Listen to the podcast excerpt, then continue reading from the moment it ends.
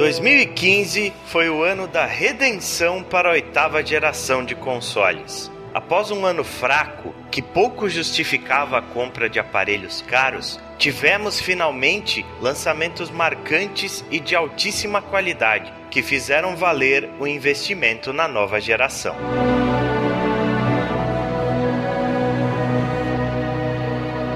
2015 foi um ano de novos paradigmas, de mundos enormes e cheios de vida. Foi o ano que voltamos a nos emocionar com jogos e que a maior feira do ramo nos empolgou como nunca. Foi um ano em que enchemos o peito para dizer como é bom gostar de videogames.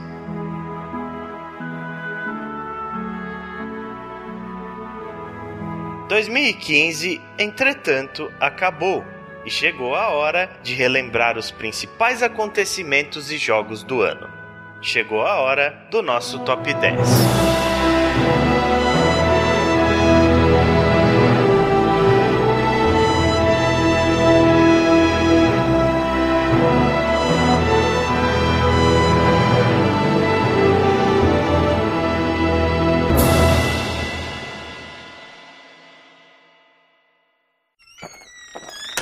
Eu sou o Ale Romero. Eu sou o Chico. Eu sou o Greg. E eu sou o Vitor. Senhoras e senhores, sejam bem-vindos à edição número 27 do Ana Play.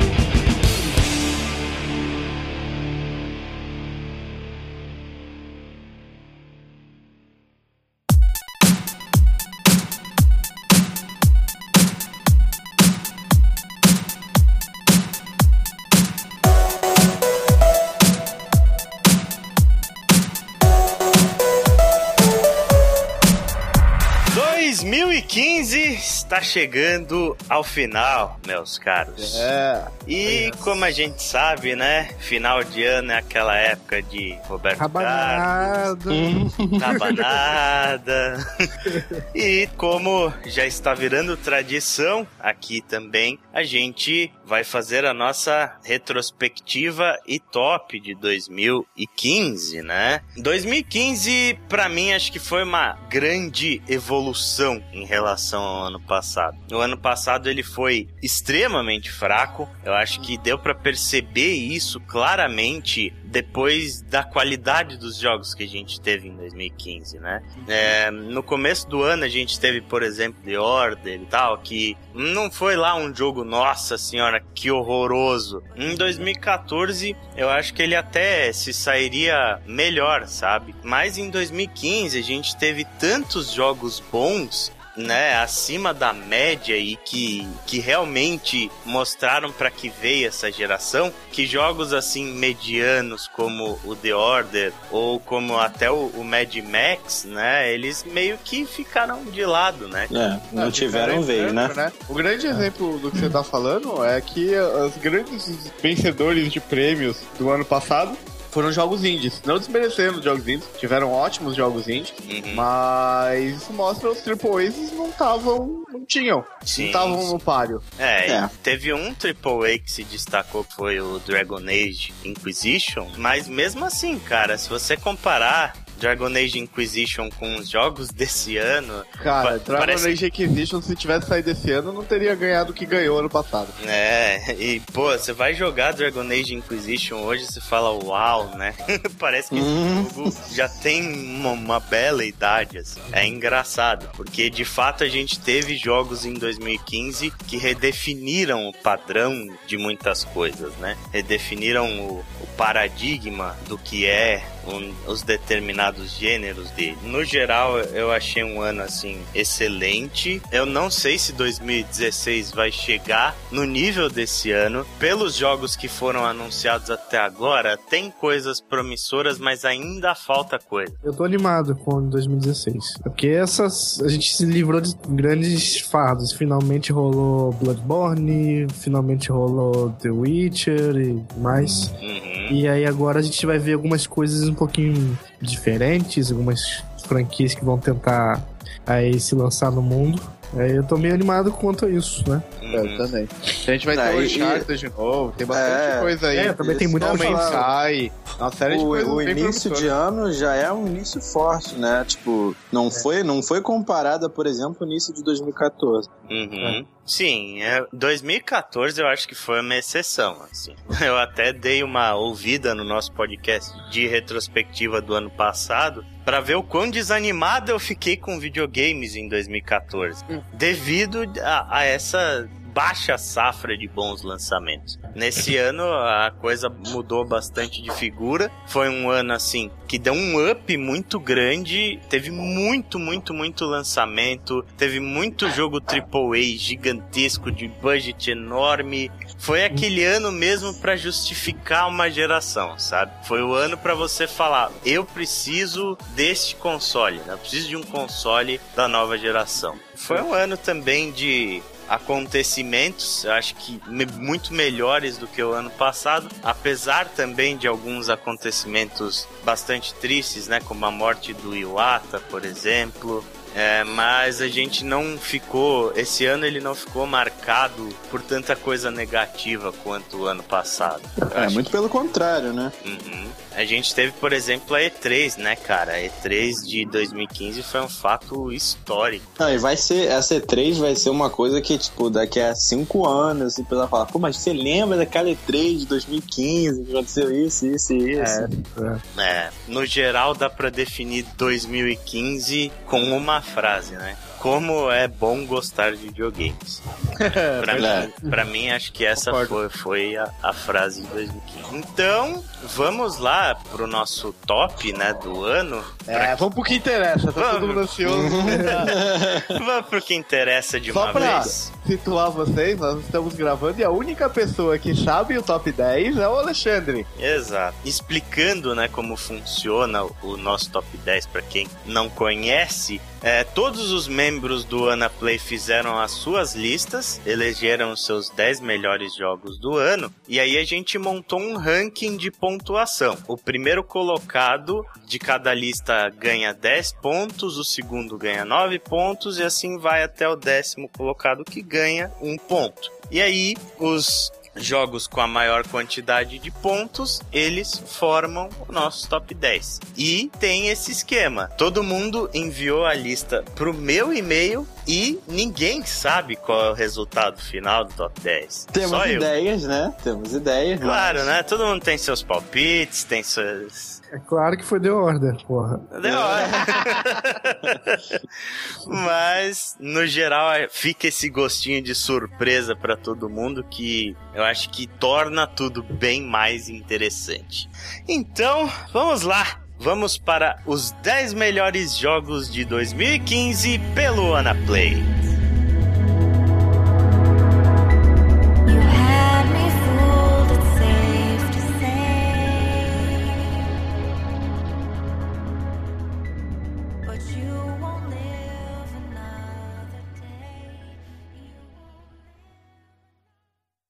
Décimo lugar: Call of Duty Black Ops 3.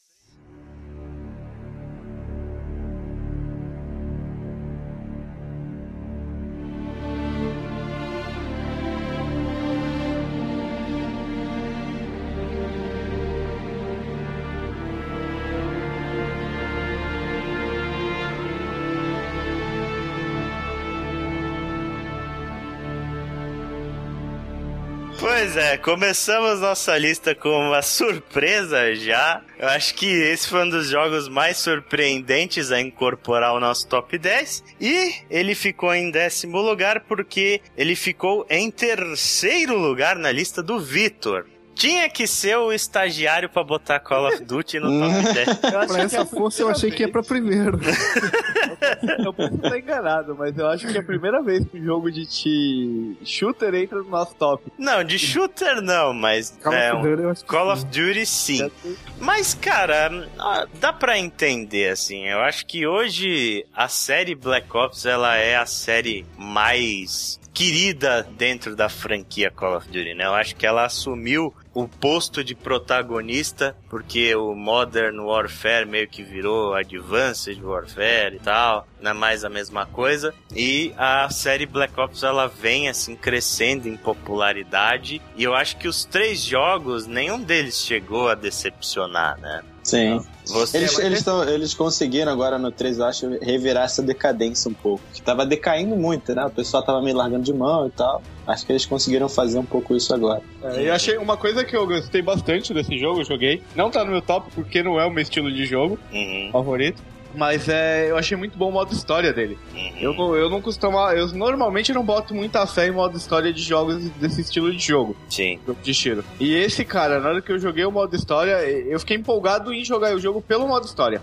É, É, bem interessante. Isso é bem legal mesmo. E por que que ele entrou em terceiro na sua lista, Vitor? Então, porque justamente um dos fatores principais foi o que eu te falei agora, que é, ele, não, ele nem entraria na minha lista ou entraria lá embaixo, num oitavo, no sétimo, por aí. Se fosse ano passado, por exemplo, seria algo assim, lá pra nono, décimo, ou então nem entraria. Uhum. Só que como esse ano eu vi, assim, realmente uma, uma diferença pela, pela Treyarch, pela Activision, eu vi que eles conseguiram realmente dar uma mudada de uma forma positiva. É, e como eu sempre gostei muito da série, ele conseguiu entrar no meu top 3. Call of Duty realmente tá numa decadência. Apesar, né, de que a série continua vendendo muito bem, obrigado. Uhum. Tem números. É, eles vendem muito bem porque tem muita gente que passa a jogar esse como o primeiro, né? Uhum. Como é uma série famosa, ah, todo mundo compra, meu amiguinho da escola compra, meu amiguinho da faculdade compra, então eu vou lá e compro também. Aí ele continua vendendo e vendendo e vendendo, mas o pessoal que já joga lá de trás, né, já vem um pouquinho largando de mão. É engraçado como parece que um monte de gente tem, mas virou um jogo tão, uma série tão comum que nem se fala mais nela. Você já tem ela lá na sua casa. É meio só- que padrão, né? É, e você não comenta porque já virou um quase que um eletrodoméstico. É. Às vezes você acaba comprando ele por hábito, né? É. Sim, sim. Eu confesso, cara, eu gosto de Call of Duty. Apesar de eu não compro nenhum jogo da série desde o Black Ops 2, que foi o meu último, mas foi engraçado porque na época foi em 2012 que saiu o Black Ops 2. Foi, Tem né? três anos, é 2012 isso aí. 2012, quando o Rapture ainda funcionava direitinho com consoles e tal, ele marcou que Black Ops 2 foi o meu jogo mais jogado em 2012, né? Porque eu perdi muito tempo no multiplayer, assim, eu acho bem divertido, é, é gostoso e, e eu, eu entendo, sabe? Eu entendo a paixão que as pessoas têm, porque que o pessoal compra todo ano e tal. Eu acho o modo zumbi deles sensacional. É, exato. É, bem o- legal. Não chego muito longe, não. Sou meio fraco, mas é, É. divertido, sabe? É uma diversão que você perde sempre, mas é é divertido. É, E tem um, um lance legal também desse, que é, comentou, mas o lance das classes de especialistas, acho que foi uma coisa bem legal que eles colocaram, mas uhum. ficou muito bem feito. Exato, foi, foi, uma, foi a principal adição em questão de multiplayer deles, foi essa. Eu acho que nesse ponto a Activision ela consegue ciclar o jogo dela muito bem, né? Ela Uhum. consegue trazer novos jogadores pela fama, né? E porque o jogo vende absurdamente bem, todo mundo fala, todo mundo joga no YouTube e tal. E eles conseguem manter o interesse da- do pessoal antigo, não de todo mundo, obviamente, mas dos jogadores mais hardcore colocando novas adições e tal. E aí vai naquele esquema, né? Um tá jogando, outro amigo tá jogando. Aí você fica, É. compra ou não compra, compra ou não compra e acaba comprando. Exato. Eu, eu só não comprei mesmo porque ele saiu no, no meio de um bolo muito grande, assim, de, de jogos mais, mais, sei lá, pra mim pelo menos. Mais relevantes pra É, você. pelo menos pra mim mais relevante. Se ele não tivesse saído em novembro junto com Fallout 4, com Battlefront, com Rise of the Tomb Raider e tal, talvez Muita até coisa, tivesse realmente, pegado. é. Mas é, é, uma, é uma coisa que a gente, assim, como, como entendedor dessa parte um pouco, a gente acaba compreendendo é, por que, que o jogo acaba tendo aquela, aquela cara, né, de Call of Duty todo ano. Porque é uma coisa que, a- que eles não podem simplesmente arrancar, né? Porque é o que faz sucesso na franquia. Hum. É, o, é o que chama a a atenção de todo mundo, né? Aquela cara, o jogo é mecânico, como funciona. Então eles não podem simplesmente chegar e mudar tudo, né? É. Então a gente acaba entendendo um pouco disso também. É, eu acho que só quando rolar uma crise muito forte mesmo, que aí eles vão acabar fazendo É, isso. por mais que É. ele possa estar em queda, ele ainda tem uma base instalada muito grande. Sim. Exato. E eu acredito que nada vai mudar dessa fórmula de anualidade, do estilo do jogo, pelo menos durante toda essa geração. É, não, eu também acho que. É.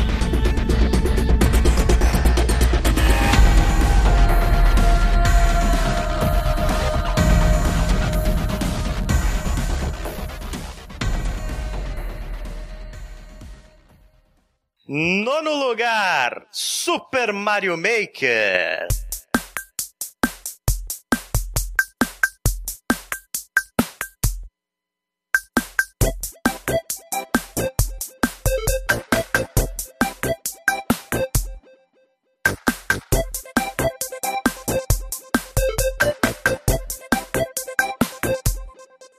Super Mario Maker é o nosso nono lugar porque ele foi o vice-campeão da lista do Greg.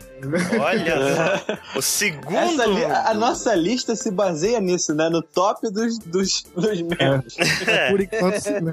por enquanto sim, mas a partir daqui todos os jogos ti- tiveram mais de uma pessoa que votar. Mas esses dois últimos, de fato, eles entraram com votação de uma pessoa só, porque vocês dois colocaram esses jogos em posições bem altas na lista. Esse, ah, toca aqui. Eu acho justo Super Mario Maker na nossa lista de top 10 do ano. Eu não joguei, porque eu não tenho Wii U, mas eu vi Nota-se alguns. pelo aspecto social, né? Como ele merecia, né? Porque ele levantou toda essa coisa do aspecto social de tá sempre vendo ele na- nas headlines de pessoas fazendo coisas diferentes, usando ele como uma ferramenta bem engraçada, assim, pra fazer várias coisas.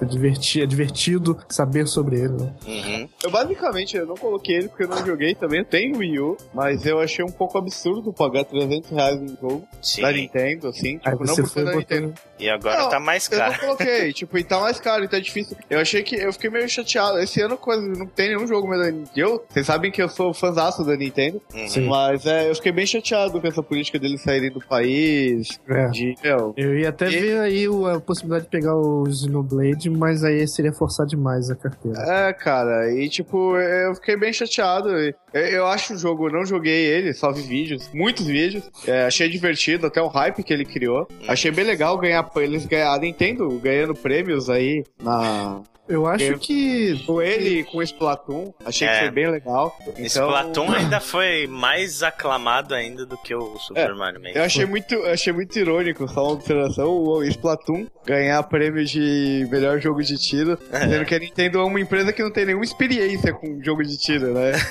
Basicamente, achei bem, achei bem engraçado. Mas, mas eu achei interessante, porque o que eu ouvi falar de Splatoon, assim, eu ouvi podcast, vi vídeos também. É um jogo que criou uma fanbase absurda, o pessoal adorou Splatoon, e a maioria das pessoas disse que ele é um jogo, assim, revolucionário no gênero de shooter, cara. Pois é, é. Que ele trouxe muita, muita, muita inovação, sabe? E, porra, lógico que dá pra entender isso. É um shooter com a cara da Nintendo, não ia sair É. um Call of Duty, né? Cara, é a Nintendo sendo a Nintendo. É, tanto Nintendo no Mario Maker quanto no Splatoon, cara. Com É, certeza. foi, foi um jogo que quase me fez comprar um Nintendo Wii U na época que ele saiu, cara. Porque me animou muito. E É, os- mas eu acho que o, o grande mérito do Super Mario Maker é fazer com que o todo. Eu acho incrível porque tem, tem videogame da Nintendo que ela não. Parece que não. E videogame e, e interface online que ela não sabe fazer.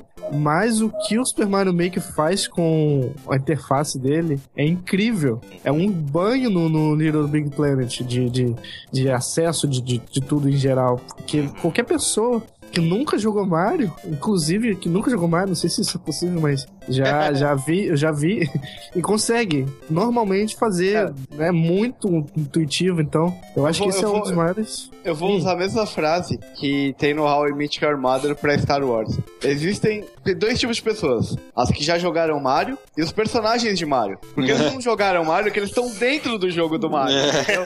Por isso que eles Exato. jogaram Mario. É, cara. E realmente, a, a interface do Super Mario Maker é absurdamente genial. É tudo extremamente intuitivo, é, as ferramentas são excelentes, a Nintendo lança updates direto, né? Te- sempre tem asset novo lá pro jogo. O jogo É, poderia ser o que ele quisesse se ele não tivesse uma interface tão boa assim. Você vê Little Big Planet, você faz coisas absurdas, Hum. mas é um, é um, um saco pra poder até você conseguir fazer aquilo.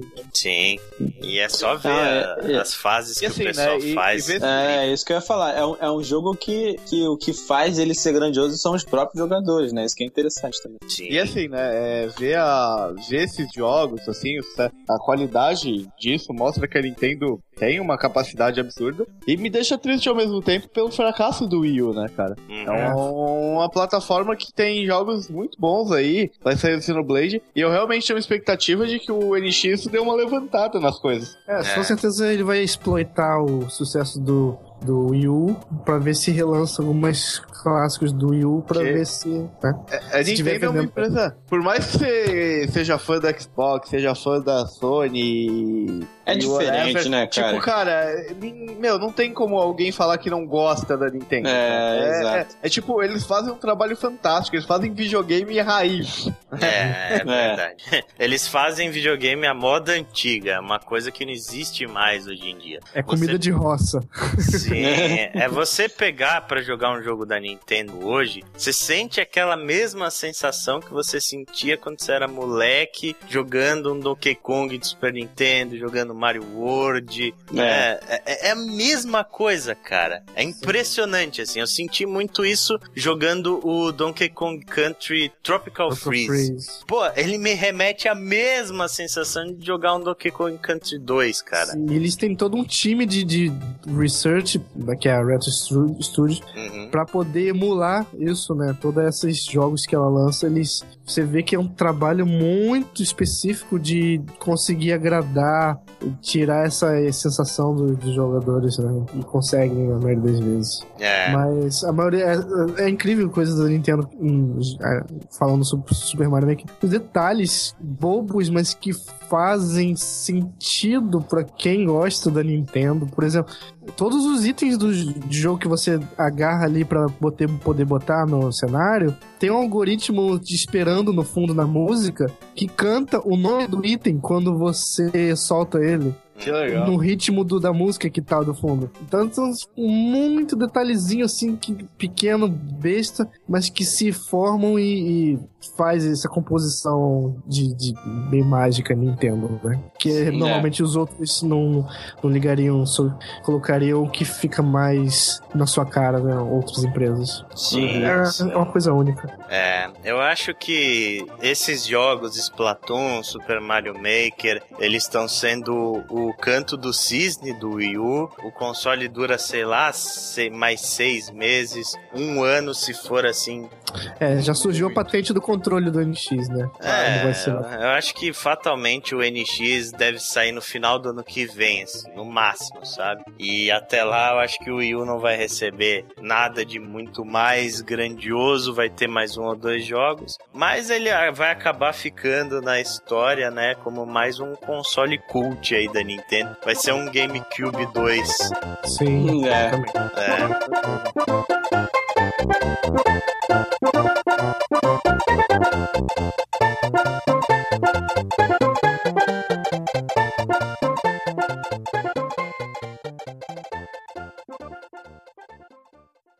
Oitavo lugar, Ori and the Blind Forest.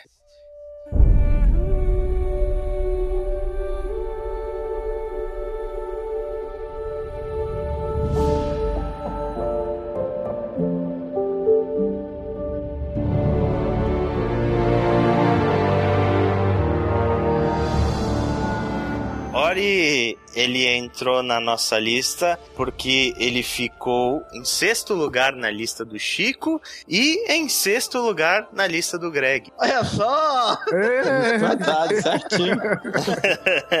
Boa, Greg, boa, Greg. boa, boa, boa. E eu sinto que ele poderia ficar até mais alto se eu tivesse conseguido jogar, porque tudo que eu vi do jogo eu fiquei absolutamente encantado, cara. Deveria, Uhum. porque é uma experiência breve e que você, sabe, não, você não vai precisar dedicar muito tempo e vai sair muito satisfeito. E inclusive, se você está nos ouvindo aí e não viu nada sobre esse jogo e tal, tem um vídeo lá no nosso canal que a gente Uhum. fez em 15 minutos, muito interessante sobre esse jogo. É, cara, é, é um jogo, uma arte, a arte desse jogo ela é fenomenal, é um jogo lindo demais. A trilha sonora dele é absurda. Ele tem uma história de que faz ficar, você ficar emocionado nos cinco primeiros minutos de jogo. É. Cara, é, é- e a jogabilidade dele é, é maravilhosa, cara. É extremamente fluido. Ele tem um quê de evolução, um pouco Metroidvania até. É. Bastante legal. Metroidvania. Eu acho que esse jogo ele é muito curioso, assim. Ele é uma combinação de vários elementos meio contraditórios que formam uma parada muito louca. Tipo, ele tem um estilo de arte extremamente sutil, infantil, assim, meio estúdio Ghibli. Ele tem uma história relativamente emotiva que te pega Uhum. e tudo isso daria a entender que ele era que ele seria um jogo tranquilo, mas na realidade ele é um jogo desafiador pra caramba, assim. É. O conjunto da obra assim acho que gera um jogo muito, muito, muito interessante, cara. Eu acho que também uma coisa muito legal é a forma com que esse jogo foi desenvolvido, né, pela Moon Studios, que não é um estúdio físico, ele é um estúdio mundial com desenvolvedores espalhados pelo mundo todo que foram colaborando por internet, assim. Foi até engraçado que é, acho que os desenvolvedores eles só se conheceram na- no evento de lançamento do jogo. Jesus. É, foi, foi uma parada muito. um conceito muito inovador de, de estúdio, assim. Acho que, no geral, esse jogo ele trouxe um frescor muito grande em muita coisa. Sim, é, eu tô esperando ele em mídia física. Cadê essa, essa droga em mídia física que não sai? É, Pelo amor de Deus. pra mim é uma pena que eu só vou conseguir jogar quando eu tiver um Xbox One ou quando eu tiver um PC decente, né? Mas eu, cara, eu gostaria muito de ter jogado, muito mesmo. Uhum. É, também. Porque eu, eu, eu, eu vi justamente pelo que você falou, assim, pelo que o Chico falou. A, a, a arte e a trilha sonora foram coisas que ganharam prêmios e todo mundo elogiou super bem, falou que era maravilhoso e tal. E quando eu vi essa coisa, assim, grandiosa na mídia e todo mundo falando desse, desse aspecto, me interessou bastante. É, tudo nele brilha. O controle é perfeito, é muito, muito refinado. A progressão dele ah, é um jogo, sei lá, tinha, tem que ter mais coisa dele aí, ou, ou parecido, ou do mesmo estúdio, sei lá. Merece É. mais. Vai ter. Durante o ano eles já anunciaram outro projeto. Ori ganhou também melhor direção de arte na, na The Game Awards. Está sendo um jogo super bem premiado, super bem Uhum. visto por todo mundo. Eu acho que a gente ainda vai ver bastante dele por aí.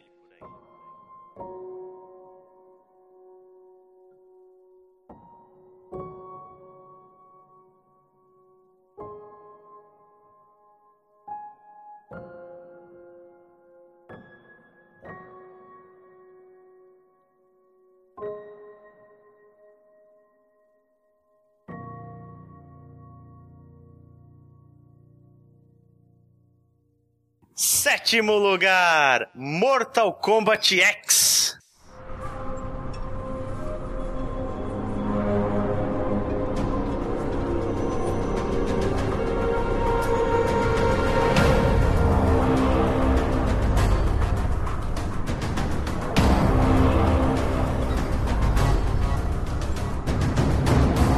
vou equalizar a sua cara.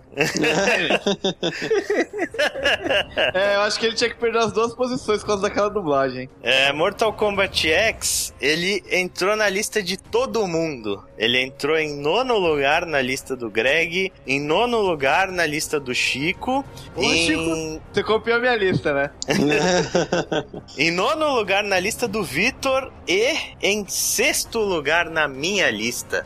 E, cara, eu afirmo o que eu já disse no Outside número 3, se eu não me engano, foi quando a gente falou de Mortal Kombat X. Esse é o melhor jogo de luta da atual geração até agora. Foi o melhor jogo de luta de 2015 e me surpreendeu em muitos aspectos. Assim, eu acho que ele conseguiu elevar o gênero para um novo patamar, sabe? Eu acho É, que ele foi um daqueles jogos que a gente falou lá no começo que criou novos paradigmas. Tá, Especialmente no quesito de história, né? Tá. Mas o ponto é, tiveram outros jogos de luta? Tiveram, teve o Guilty Assim, é. Gear, te- teve uma coisinha. Dead or Alive. É, Dead or, Dead or Alive eu não sei se teve esse ano, mas tiveram sim. Mas no geral, eu acho que ele consegue criar um novo paradigma, assim, porque ele é um jogo de luta com uma história muito bem elaborada. Eu não digo que é um roteiro primoroso, nossa, meu Deus, você vai se emocionar e vai ganhar o Oscar. não, é, ele é bobinho, mas ele funciona muito bem para o que se propõe Mortal Kombat, né?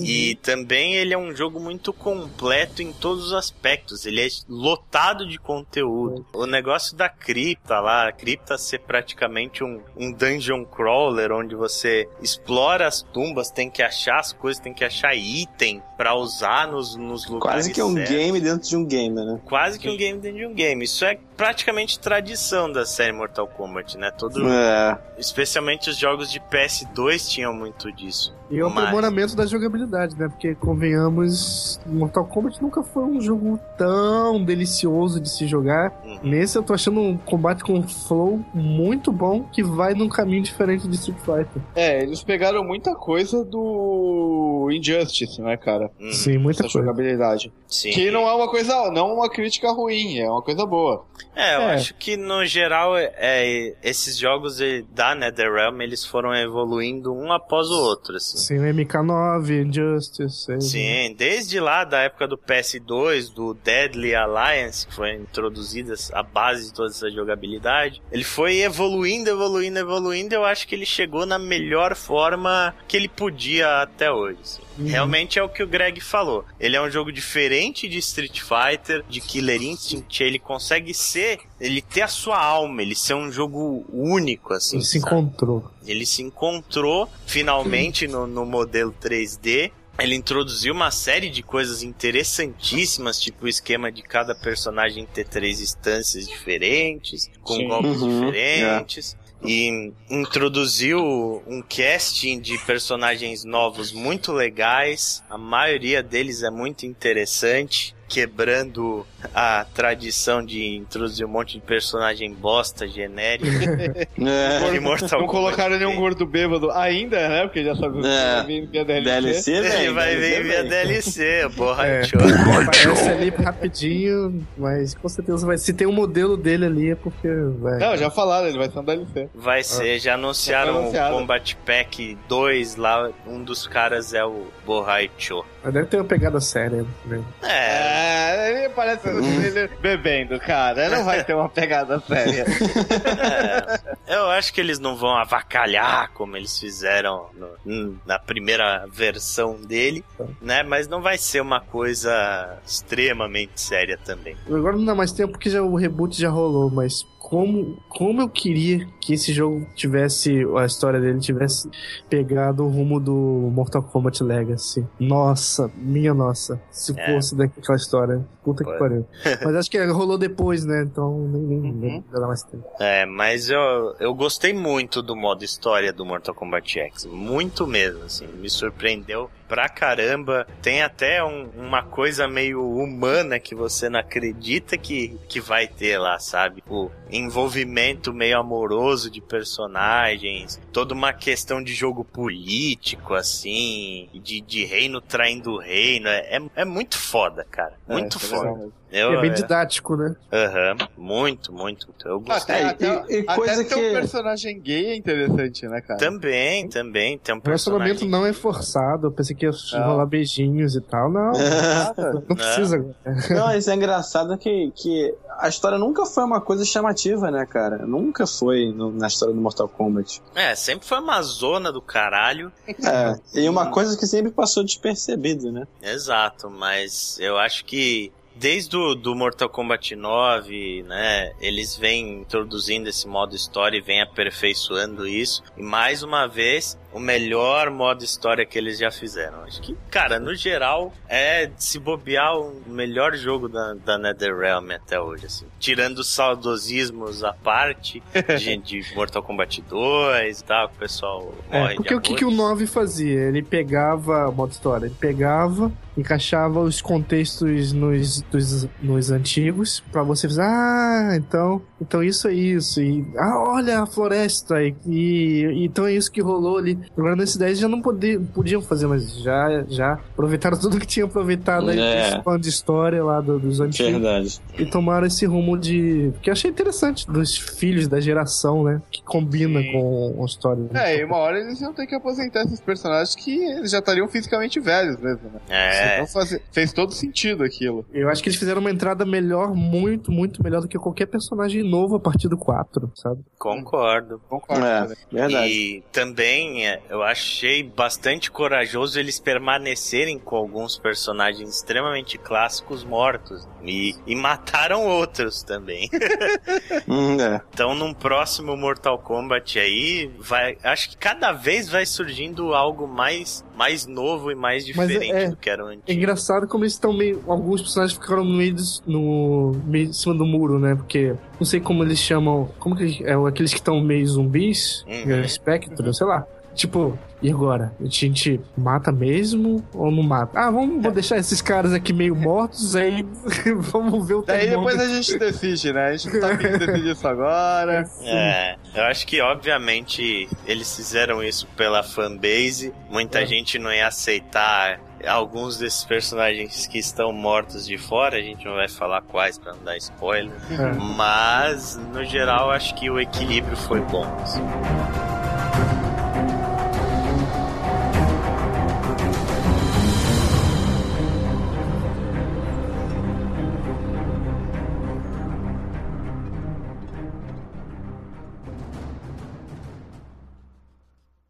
Sexto lugar, Rise of the Tomb Raider.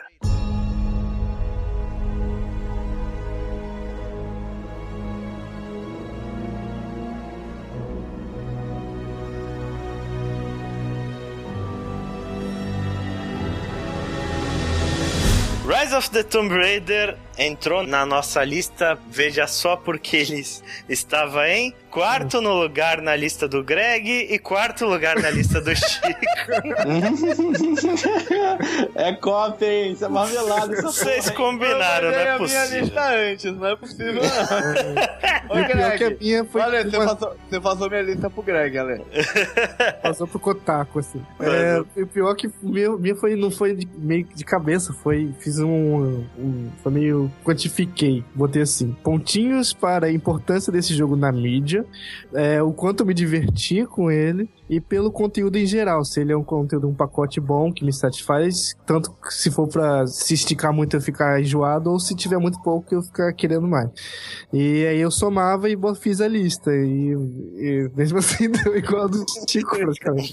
Não, a minha lista foi. A minha lista, tem que ser sincero, foi basicamente. Eu usei como critério os jogos que divertiram mais mesmo. É, o coração, né? Foi. Vocês dois falem sobre esse jogo, porque eu não joguei, eu vi muito pouco dele. Digam aí o porquê do hype, porque ele é um dos melhores jogos de 2015. Cara, é o seguinte, é... eu joguei bastante o anterior e a... o que acontece? O jogo anterior ele tinha algumas falhas. Esse jogo ele pega essas falhas, ele pega as coisas que eram chatas do primeiro jogo, reduz ou algumas até tira. Ele amplia tudo que funcionou muito bem, coloca uma história que, te, que faz você entender melhor as motivações da Lara, que faz você se apegar melhor ao objetivo dela e dá um pouco mais de credibilidade para aquela exploração que ela tá fazendo. Ele amplia todas as coisas que eram divertidas do jogo, tipo, tem mais tumbas para você explorar, as mecânicas da jogabilidade tá muito fluida, tá muito bem. O jogo tá lindo, dublagem maravilhosa do jogo. Eu diria que, tipo, é o ápice de todos os jogos de Tomb Raider que eu já joguei, pra mim é o melhor. Ele tem uma extensão que não é aquele negócio absurdo, tipo Assassin's Creed de 200 horas.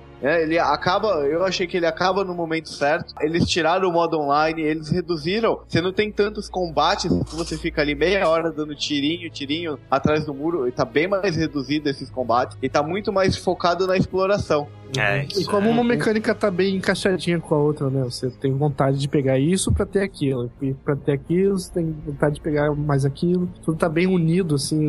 Não tem uma coisa que você. Tipo Fallout que você. Ah, essa parte do jogo aqui eu não quero fazer nada. E vai, você não nem mexe na, na, na parte de construir casinha, por exemplo. Não, no É. Tomb Raider não. Deu vontade de fazer tudo, assim.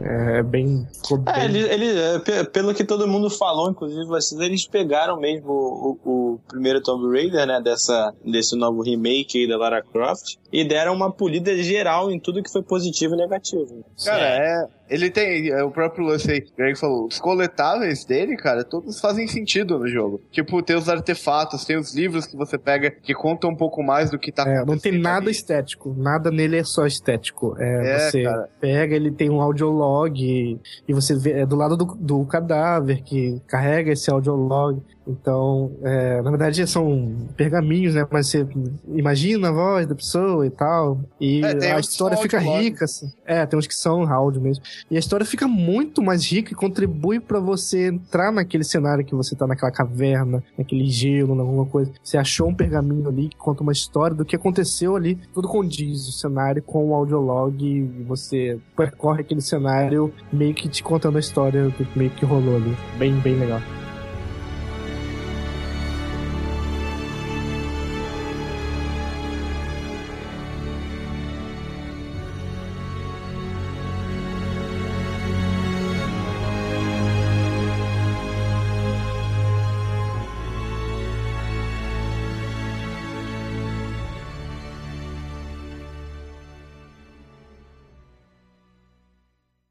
Quinto lugar, Fallout 4.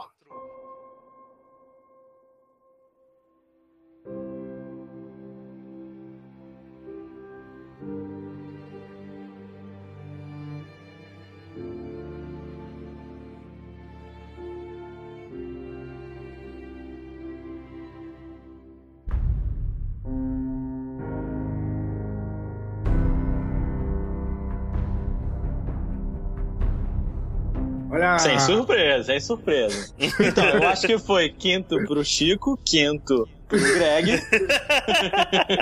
Então, a essa parte acho que vai estar surpresa na minha lista. Fallout 4 foi o sétimo lugar do Greg, foi o quarto lugar do Vitor e foi o meu terceiro lugar. A gente já falou bastante de Fallout 4 no Anaplay. É, eu acho que no último Outside, que vai acabar saindo depois desse podcast, mas foi gravado ao vivo antes, eu acho que ali a gente se, se focou muito no- nos aspectos negativos do jogo, né? Na questão dos bugs, na, na questão do modelo ser meio sei lá, mais do mesmo da Bethesda e tal. Mas, cara, no geral, é, Fallout 4 é um jogo que talvez tenha sido o mais divertido de 2015 pra mim, sabe? Eu joguei assim, como o Greg falou ano passado pra ele do Shadow of Mordor, que ele se divertia sem culpa, que ele ia pra lá e não sabia o que encontrar, de repente encontrava um bando de orc e tal, matava todo mundo, se divertia horrores fazendo isso e tal. Pra mim, eu acho que Fallout 4 foi isso, sabe? Ele é um jogo extremamente gigantesco, ambicioso, ao mesmo tempo que ele mantém a essência de tudo que a Bethesda já fez. Ele acrescenta outras coisas interessantes pra te manter ali. Ele tem uma diversidade enorme de coisas pra fazer e elas são assim bem diferentes umas das outras. Eu já vi depoimentos absurdos, cara. Tipo um cara que jogou Fallout 4 sem sair de Sanctuary. Você tem noção? tipo, Caralho. o jogo do cara foi ficar construindo assentamento ali em Sanctuary. Ele só ficava andando nos arredores pra pegar material pra construir coisa. Mais nada. É, é isso, sabe? É um jogo que ele te oferece opções de diversão muito variadas. Você pode fazer o que você quiser, cara. Você pode andar sem rumo no mapa é, enfrentando bichos, você pode construir assentamentos gigantes, aí tipo, você acaba de construir um, você vai e faz outro, e... É, eu acho que isso num futuro um pouco distante vai ser meio que um, um tipo novo de jogo. Esse seria um protótipo, que você no mesmo jogo, num mundo tão grande, você vai, dependendo do que você, Pra onde você vai, o que você quer, você vai encontrar um jogo de estratégia ou você vai encontrar um jogo de terror. Então, mas eu acho que esse é exatamente o. Eu não coloquei ele na minha lista, como vocês puderam ver. Uhum. É, eu tenho ele em casa e nem abri da. nem tirei da embalagem. Porque a gente gravou, trouxe vídeo, falamos desse jogo várias vezes. E o que acontece, cara, em nenhum momento ele foi um jogo que me empolgou. Eu comprei ele na empolgação, achei que ia ser um jogo foda, eu gosto da, dos jogos da Bethesda normalmente, mas ele não me empolgou. Quando eu olhei os gameplays, eu olhei, eu vi, tipo assim, eu não achei uma motivação pra eu jogar ele, tá? E, tipo assim, eu, é particular, muito parecido com o que ele já faz. Acho que quem Ex- jogava menos coisa do BTS se deleitou mais. Que acho que é o caso do Ale também, não sei, né? É, meu. É, eu já tinha jogado três, aí quando eu vi os gameplays, quando eu vi aquilo, eu falei, porra, é... pô, já joguei esse jogo, saca? É. E aí eu, eu meio que desempolguei, assim, então eu não achei nem justo eu colocar ele na minha lista porque eu não, eu não joguei mesmo. Sim. E o Vitor é um caso interessante. Foi a primeira experiência dele com a Bethesda em geral, né? É, nem Elder. Scrolls, nem nada você tinha jogado. É. E aí, o que, que você achou?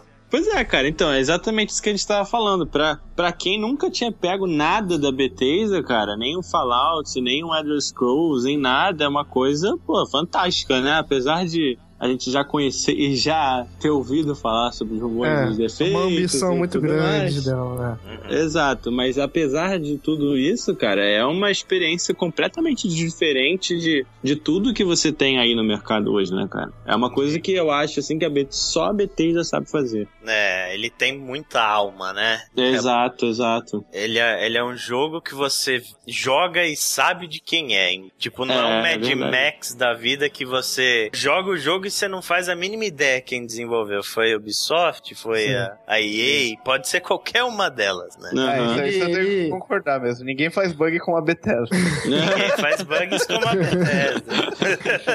É, existe toda essa linha agora de jogadores que eles. Antes a maravilha dos videogames era o quão aberto eles estão se tornando, mas tem alguns que estão se descobrindo como pessoas que, na verdade, querem estar extremamente num trilho mais dirigido. Então acho que esse jogo também não vai servir muito pra esse tipo de pessoa. Eu acho que é bem É. o contrário. Ele, dos jogos de mundo aberto, é o que menos te pega pela mão, assim. Ele te Sim. joga no mundo e fala, meu filho, explora. Se vira. Crie o seu jogo, crie a sua experiência, vá viver. Essa é uma das grandes qualidades de Fallout, assim. Eu acho que é por isso que o jogo me prendeu tanto. Eu já tô chegando em 50 horas que eu nem vi direito passar, sabe? Eu devo ter umas 30. Eu não tô. É, eu devo ter mais 20 e poucas também. Eu tô levemente cansado do jogo, mas nada É, comparado a outros mundos abertos que me cansaram muito mais. Eu sei lá se eu vou terminar a quest principal, apesar de que a história deu uma engrenada pra mim, eu achei. Ela acabou assim, é, se achando, sabe? E achando pontos, formas de se tornar mais interessante. Eu não sei se vou é. terminar a quest principal, não sei se vou terminar outras. Mas de qualquer forma, esse jogo é um feliz, pacotão, né? Porque é um jogo que meio que vale o valor dele, porque ele acho que vai estar sempre na, na sua estante, sempre vai ter alguma coisa pra você fazer nele, nova, pra você ver, né? É, exato, Muito cara. Vai ser um jogo que eu vou jogar sem culpa pra sempre. Vai bater à vontade, eu vou pegar, vou ligar lá, vou construir uns assentamentos, vou matar uns bichos, caçar umas armas lendárias. É pura diversão. Pura É, e unicamente diversão. É o MMO que deu certo.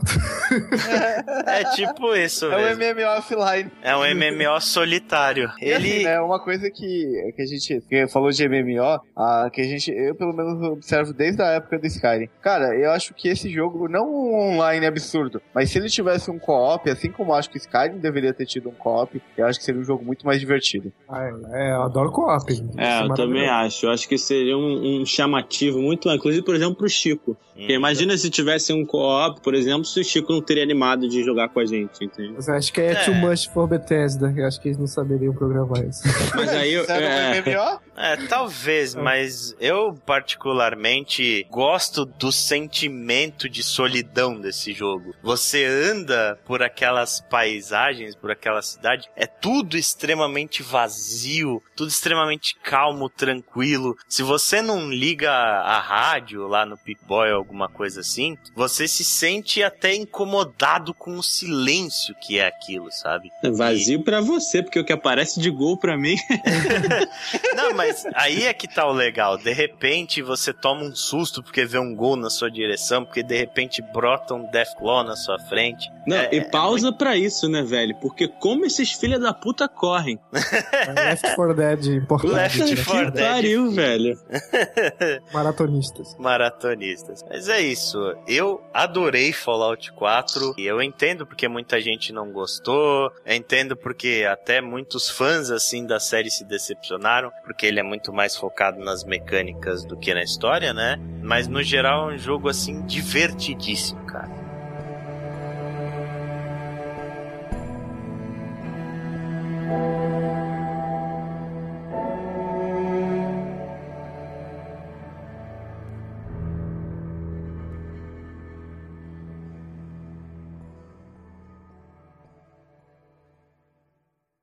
Quarto lugar, Life is Strange.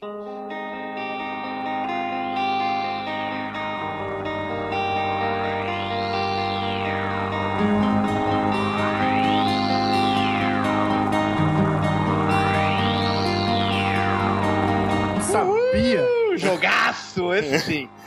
Falando em trilhos, Mais um jogo que entrou na lista de todos nós. Life is Strange ficou em oitavo lugar na lista do Greg. Em quinto lugar na lista do Vitor. Ficou em quinto lugar na minha lista. E ficou em segundo lugar na lista do Chico.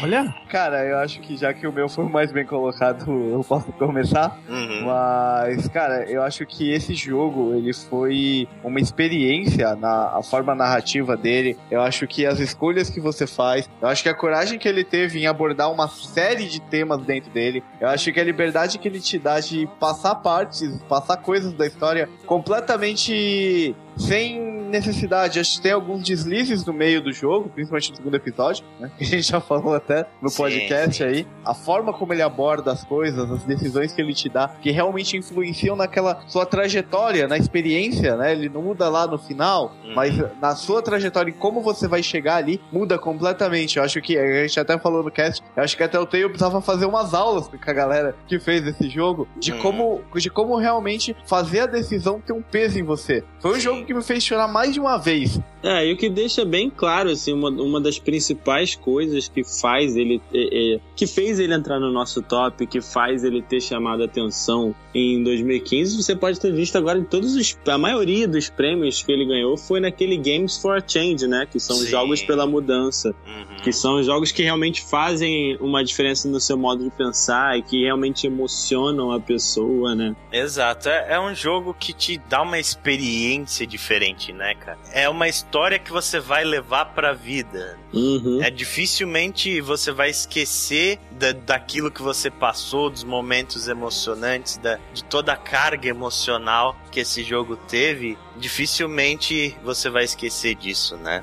É, E acho eu que acho tem- que a, a gente já fez um podcast de quase três horas sobre Life Strange. a gente vai falar mais dele na leitura de e-mails no final do podcast. Eu acho que a gente não precisa mais falar a respeito de detalhes técnicos do jogo, mas é, eu acho que o o principal é Pra mim foi a experiência, sabe? Foi a história, foi o quanto eu me importei com aqueles personagens, foi como o roteiro é bem escrito, como ele é impactante e como ele é emotivo, assim. Eu acho que é por isso que Life is Strange foi um jogo tão marcante pra mim. Acho que Uhum. desde 2013 eu não jogava algo assim, sabe? É, eu acho que se ele pegar. começar a surgir jogos que se esforçam mais na narrativa, acho que ele fez a missão dele. né? Porque quando um jogo. Assim como eu espero que jogos façam mecânicas mais mecânicas de Shadow of Mordor, Uhum. eu espero que esse jogo influencie as pessoas a não fazerem histórias preguiçosas só porque a, a proposta principal. Just cause... só porque a proposta principal dele não é a história, né? Uhum. Mas. Não, sim, cara. é- acho que esse estúdio, ele até merece essa menção rosa aí, que eu, eu acho que o Remember Me foi um ótimo trabalho deles, mostrou aí, chegaram muito bem, e esse jogo aí me deixou mais empolgado aí, agora ansioso esperando o próximo jogo deles. É, isso, Vampire. isso aí. Que vem a Vampire, que eu também tô extremamente empolgado. Quero ver qual é que Oh, vai yes. ser.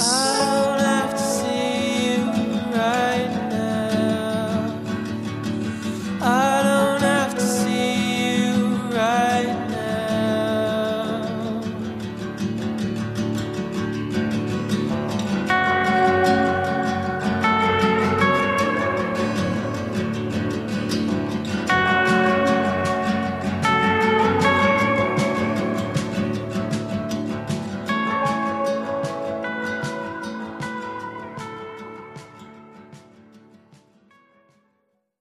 Terceiro lugar: Bloodborne.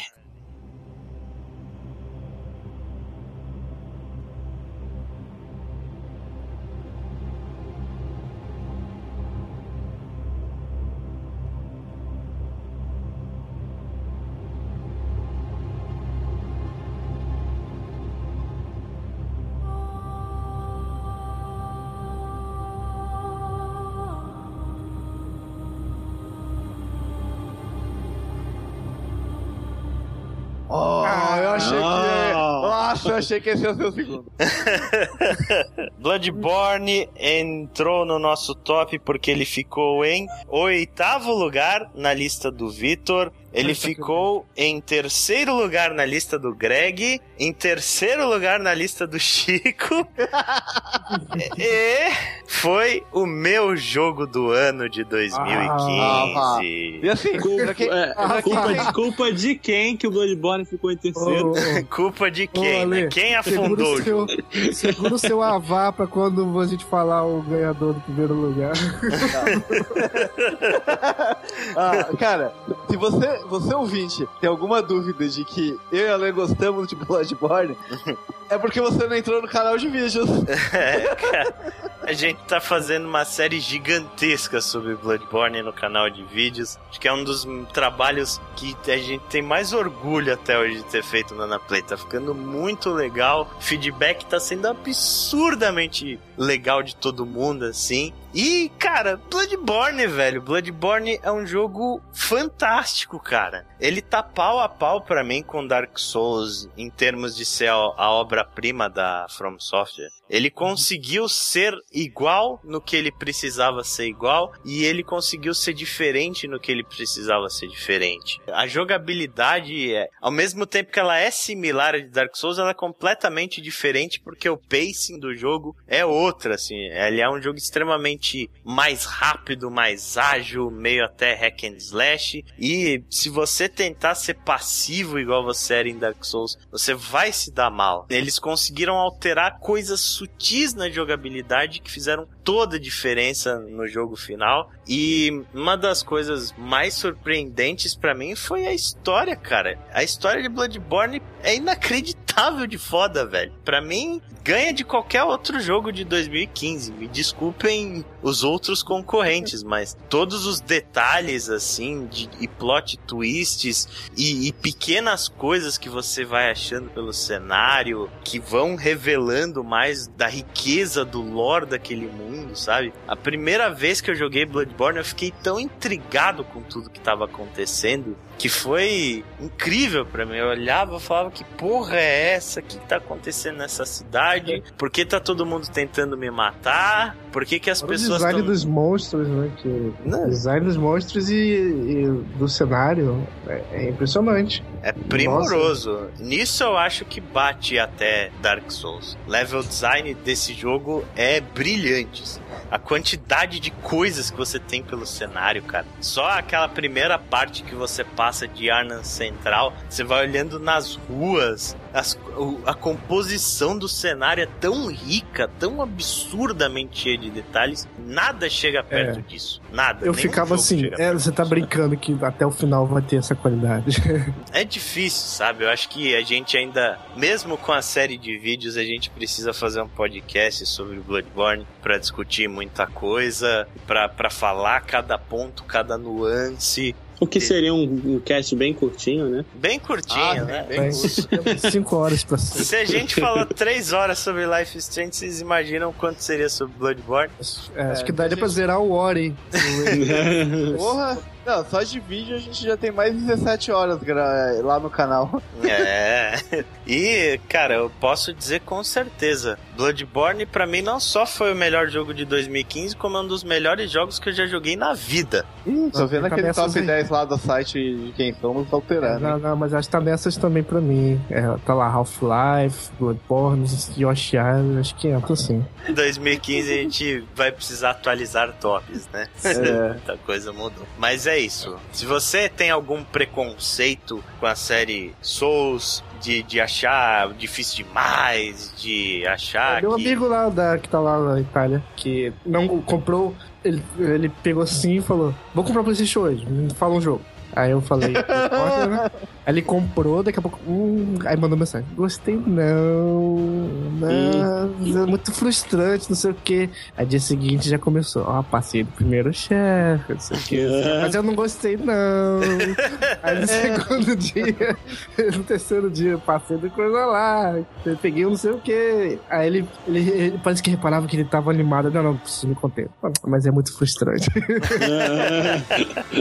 É, a questão toda é essa. Tá muito no psicológico, sabe? Eu acho que a fama do jogo de ser difícil demais, não sei o quê. É, o tipo de É diversão que você exagerada. pega dele é bem diferente do que os outros jogos te dão. Eles dão uma diversão de uma forma bem estranha. Sim, ele é um jogo bastante único nesse aspecto. A série, né? Ele não é único nesse aspecto Não porque é, é. todos os outros jogos Souls, eles têm a mesma pegada. Mas, cara, é, é um gênero, sabe? É praticamente um gênero de jogo. E meio que não vai adiantar você pegar outro jogo qualquer e botar no super hard. Mesmo assim, não, não é igual, sabe? Não é igual. Definitivamente não. É uma dificuldade totalmente diferente. Ela é. É, ela, ela, ela é totalmente introduzida na gameplay, ela é amarrada na gameplay. Não, é só no quão mais rápido os inimigos vão ser ou alguma coisa do tipo. Não, não- não é um ajuste de programação, é- ela tá incluída na, no, no gameplay.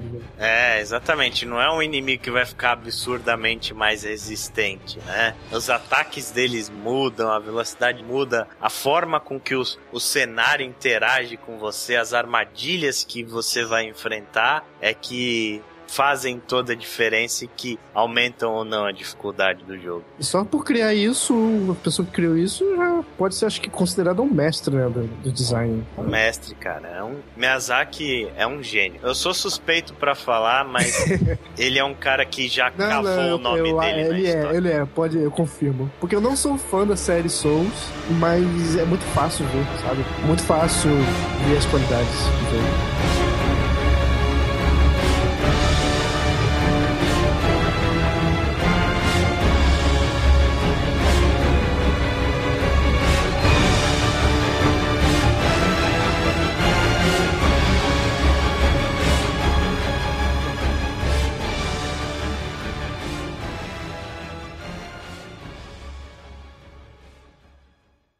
Segundo lugar, Metal Gear Solid 5 The Phantom Pain.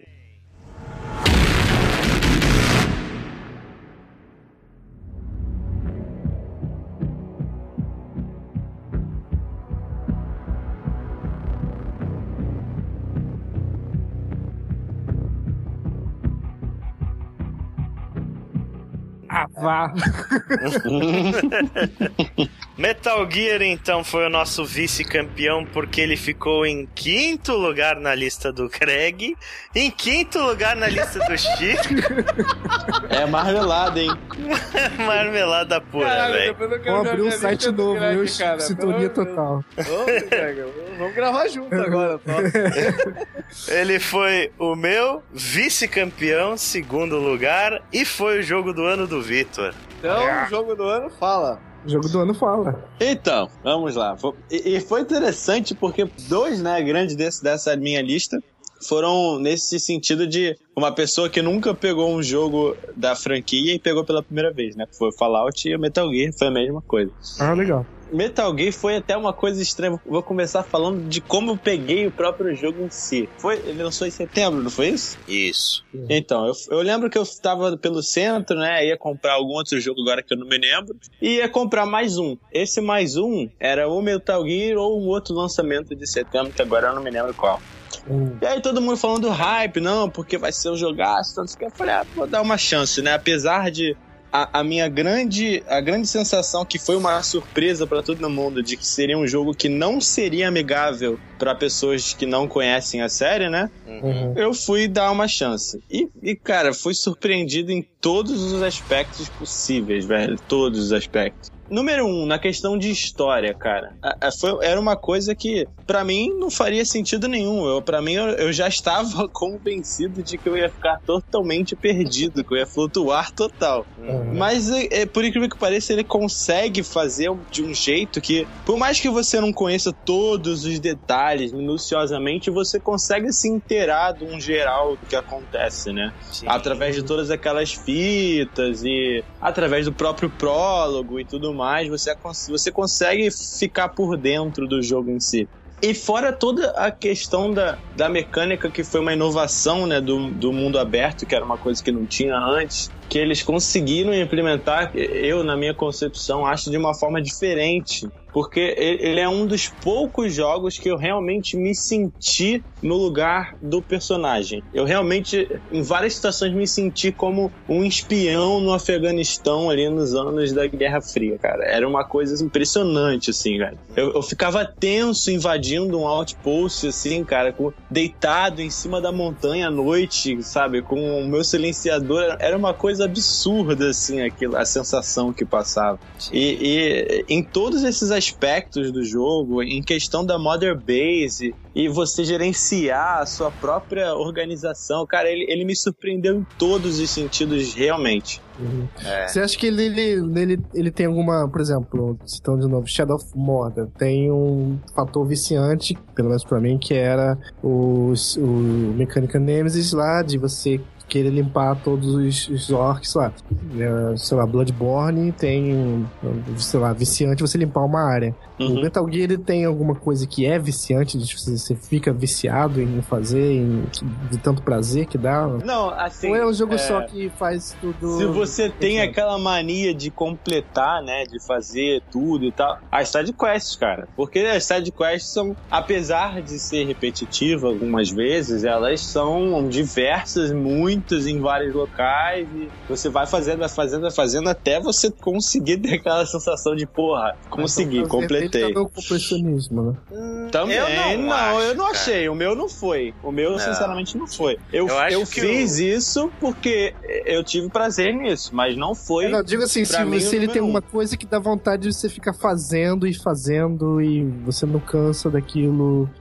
Porque tem um jogo, tem jogos que são muito, são excelentes, só que eles não. é, É. Você joga ele todo de forma normal. Não tem nada que Não, é- se excede. Um aspecto pra mim que eu acho que cai nesse ponto que o Greg tá falando é a Mother Base, cara. É você É. ver a evolução da Mother Base, construir novas plataformas da dos seus Isso- próprios equipamentos, né? Isso, aí você consegue fazer novos equipamentos pra você e armas diferentes e de repente um silenciador aqui, arma diferente pro seu companion. Aí você vai lá na Mother Base mesmo, né, da extrai os soldados de A+, S, não sei o que E aí você chega no lugar e vê aquela coisa gigantesca, enorme, e todo mundo batendo continência pra você. E aí Mesmo você você metendo a porrada no cara.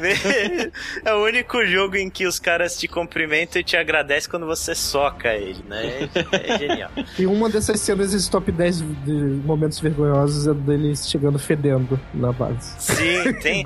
Sim. Isso é uma das esse é coisas mais fodas desse jogo, cara. A quantidade de pequenos detalhes que ele tem é, é muito impressionante. Ele Muito. se muito. adapta, ele é responsivo. Ele é extremamente responsivo. Ele, o jogo se vira conforme o seu estilo de jogo. Tipo, se você dá muito headshot, os inimigos começam a andar de capacete. Se você invade muitas bases à noite, eles começam a usar óculos de visão noturna. É genial, ele, ele vai se adaptando ao seu estilo de jogo pra não cair numa coisa de dificuldade ficar fácil demais. As nuances, assim, eu acho que o, o grande aspecto genial de The Phantom Pain foi que ele conseguiu transferir toda a genialidade e riqueza de detalhes e do emocional que ele tinha na história pra jogabilidade. A jogabilidade do Phantom Pain, ela tem uma profundidade comparável à história dos outros Metal Gears. Pelo fato dos outros Metal Gears se fecharem em si, né, esse jogo ele meio que não precisava existir em termos de história.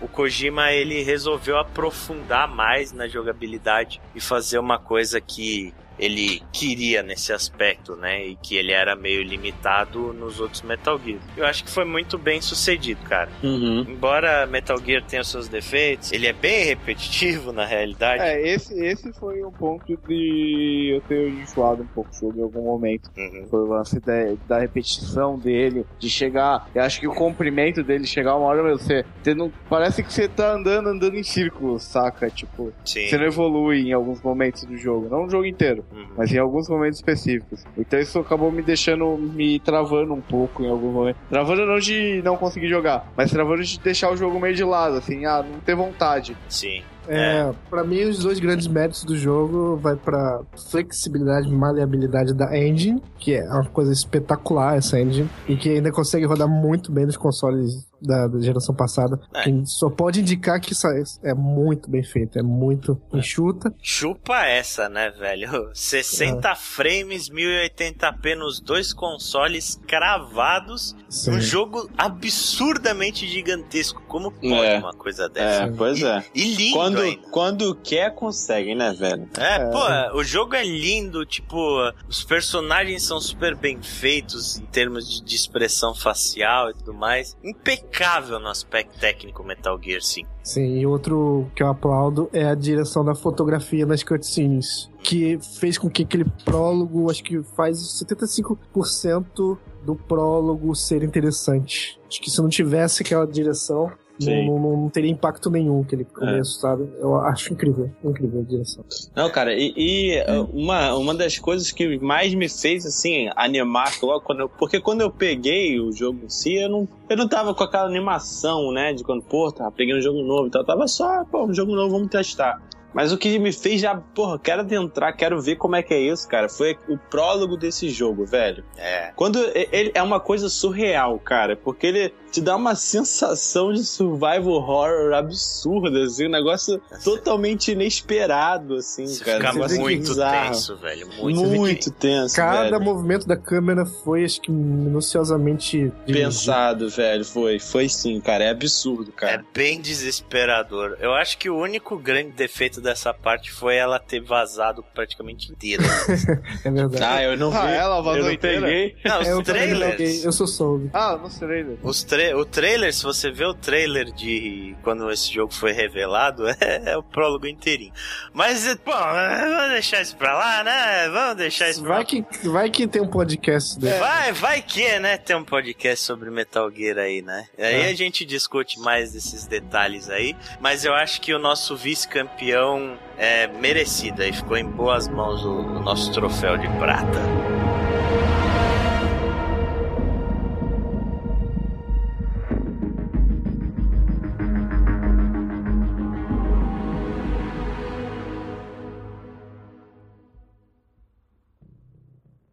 Então vamos para o campeão, né? Sim, sim. É. Mr. Ava. Vamos todo mundo junto então? Vamos? Bora! Vamos lá. Primeiro lugar, The Witcher, Witcher 3. É, The Wild Hunt. Melhor jogo do mundo. Ah,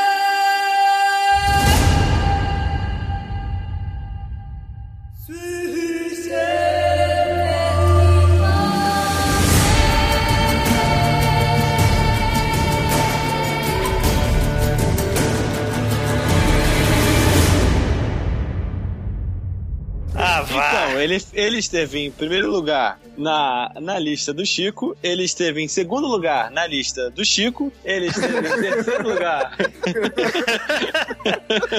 É bem por aí, viu?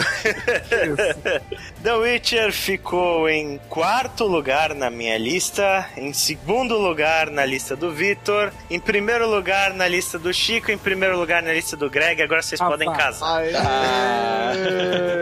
Só eu. Eu, eu assim, é, fazia tempo, eu acho que desde a época do Zelda, assim, que eu não me apaixonava tanto por um jogo, por um universo. né? Eu já tinha jogado o Witcher 2 um pouco, mas o Witcher 2 não tinha me pegado como esse jogo pegou, cara. Tipo, eu gostei tanto do universo, dos personagens, da história, da forma como ele conta a história, é, é, daquele mundo, da igreja daquele mundo, que eu já tô terminando de ler o quarto livro. O que o jogo estrangeiro não faz, né? Quando eu digo assim, é não americano, né? Sim. Muda um pouco a visão das coisas. Cara, eu acho que tudo ali, a, a- ainda mais quando você, quando o que uma das coisas que me motivou a ser o melhor foi ler os livros. Quando você lê os livros, você vê a conexão que as coisas têm, o universo, a riqueza que aquele mundo. O Geralt é um personagem que, meu, pra mim é um dos personagens mais foda dos videogames que eu já vi, cara. Ele é muito foda. Tipo, ele a- a- tem um ponto, né, que muita gente reclamou de que tipo, ah, você morre pra um lobo. Cara, no livro é assim. Ele, tipo, ele, ele é um humano que ele tem alguns sentidos aguçados, que ele é melhorado geneticamente, tá? Sim. Só que ele continua sendo humano, ele continua sendo frágil de certa forma. O que ele tem é um puta treinamento e alguns recursos a mais. Mas Sim. ele continua sendo frágil e ele, ele- ele usa, e acho que é uma coisa que eles conseguiram refletir muito no jogo, é ele usa muito mais a inteligência, né, em alguns pontos. Uhum. Ele tem todo o lance de você se preparar, da estratégia, a gama de possibilidades que o jogo te dá, acho que tanto em combate é absurda. As, as histórias, os arcos pequenos do jogo, cada coisa que você faz, tipo, por exemplo, o arco do Barão, que pra mim é, é, é fenomenal, uma das melhores coisas do jogo. A história Sim, principal de você buscar a Siri, quando você sabe quem é a Siri, quando você começa a entender a relação dos dois, você se aprofunda mais naquilo. Os pequenos, às vezes, os lances, a inteligência do jogo, de não a inteligência, o roteiro do jogo, né? De você tá passando por um lugar e ter um cara preso e você salvar esse cara e desencadear uma linha de história, tipo numa Sim. side quest de, tipo uma, a side quest de rua. Sim, né? isso aí acho que é e a qualidade, que qualquer jogo poderia fazer isso também. Só que a, a qualidade que esse jogo faz, a cada história pífia se torna como quase uma história que poderia ser um jogo qualquer separado, ou um conto separado. Então eu acho que é, ele compartilha essa qualidade com o que eu também acho que outro jogo faz isso, é o Mass Effect, que qualquer pequena história foi muito bem pensada, muito bem trabalhada. Não é porque ela é pequena que a gente não vai dar um, um background interessante pra ela. Você se interessa por ela, e tem coisas diferentes a falar a respeito dela, não são? Geralmente são coisas bem curiosas, assim. Não sei se tem a ver, provavelmente tem a ver por causa que é do- de um folclore de uma área diferente, né? Uhum. Então é tem essa riqueza muito peculiar de, de- É, o Witcher ele se baseia muito nos contos de fada, né? ele faz muita reinterpretação de contos de fada. Uhum. Então, tipo, você vai ver, você vai ver muita coisa que você olha, você vê uma referência que fala, nossa, minha familiar, né? É que se eu começar a falar, vou soltar spoiler do jogo, né? Eu e aí quando você começa a entender coisas, é que assim, eu acho que a experiência completa desse jogo é você conhecer, procurar mais sobre aquele mundo. Muitas coisas você consegue ver, né? Que aí acho que é uma fórmula que veio de Skyrim, da Bethesda, nos livros que você tem dentro do jogo. Uhum. E tem alguns livros dentro do jogo que resumem contos do- dos livros mesmo, né? Dos livros reais. né? Então esse universo me cativou cativou muito. Cara, eu acho que 90%, vai, 90% do fato de eu colocar o Witcher em primeiro foi a história, a narrativa, os personagens do jogo, tipo, o conteúdo dele, muito mais do que. e o mundo dele, do que a jogabilidade em si. Porque a jogabilidade dele não é uma coisa. É uma coisa normal, é, é básica. Uhum. Eu Sim. acho inferior ao resto do- dos jogos do top aí, por exemplo. Sim, eu também Sim, acho. eu concordo Inclusive, eu não também. concordo assim com o sistema de poção, eu, eu trocaria por outra coisa. Mas eu aceito, tá lá, e vamos jogar assim então. Falando do- no meu caso, eu não me interessei pelos livros, não li os livros, não tenho mais nenhuma experiência com Witcher além desse jogo. Idem. Mas o jogo é, é excelente por si só, né? Acho que o grande trunfo dele pra mim tá na ambientação. É, é, verdade. O mundo dele, assim, é uma coisa muito gostosa, muito viva. Cada lugar é bem diferente do outro, cada região é bastante característica. E especialmente os personagens, cara. Pra um jogo de mundo aberto, ele tem personagens muito carismáticos e muito interessantes. É, A própria Ciri, que foi acho que talvez o personagem que eu mais gostei do jogo. É, uhum. Ela é o personagem mais foda, cara. É, eu também concordo. Ah, cara, eu acho que a Yennefer é a personagem feminina mais bonita que eu já vi videogame, assim. Sim. Muito, achei muito, muito bem feito, assim, muito bonito. É, eu acho É. que aí é que tá, sabe? Aí é onde brilha o roteiro do jogo. Pra mim não é nem tanto na, na história em si, no enredo, sabe? Mas é no- nos diálogos entre os personagens e Sim. no, no quanto é, é, aquela conversa ali faz você gostar dele, né? E, Aham. e como cada um deles tem a sua própria personalidade. Eles não são personagens genéricos como é, por exemplo, Fallout, né? Totalmente genérico. É. É um Mas... jogo muito apaixonado, feito por gente que você vê que foi feito por gente que é apaixonada pelo É. fight. assim. E, cara, é impressionante eles conseguirem manter uma coisa assim, sabe? Pelo time gigantesco de produção. Mais de 1.500 pessoas trabalharam em The Witcher 3, cara. Sim. Como, É. como, como esse jogo consegue ter tanta alma com tanta gente trabalhando nele, sabe? Parece tão autoral, parece tão intimista. Sim. É impressionante. É um feito de fato muito impressionante.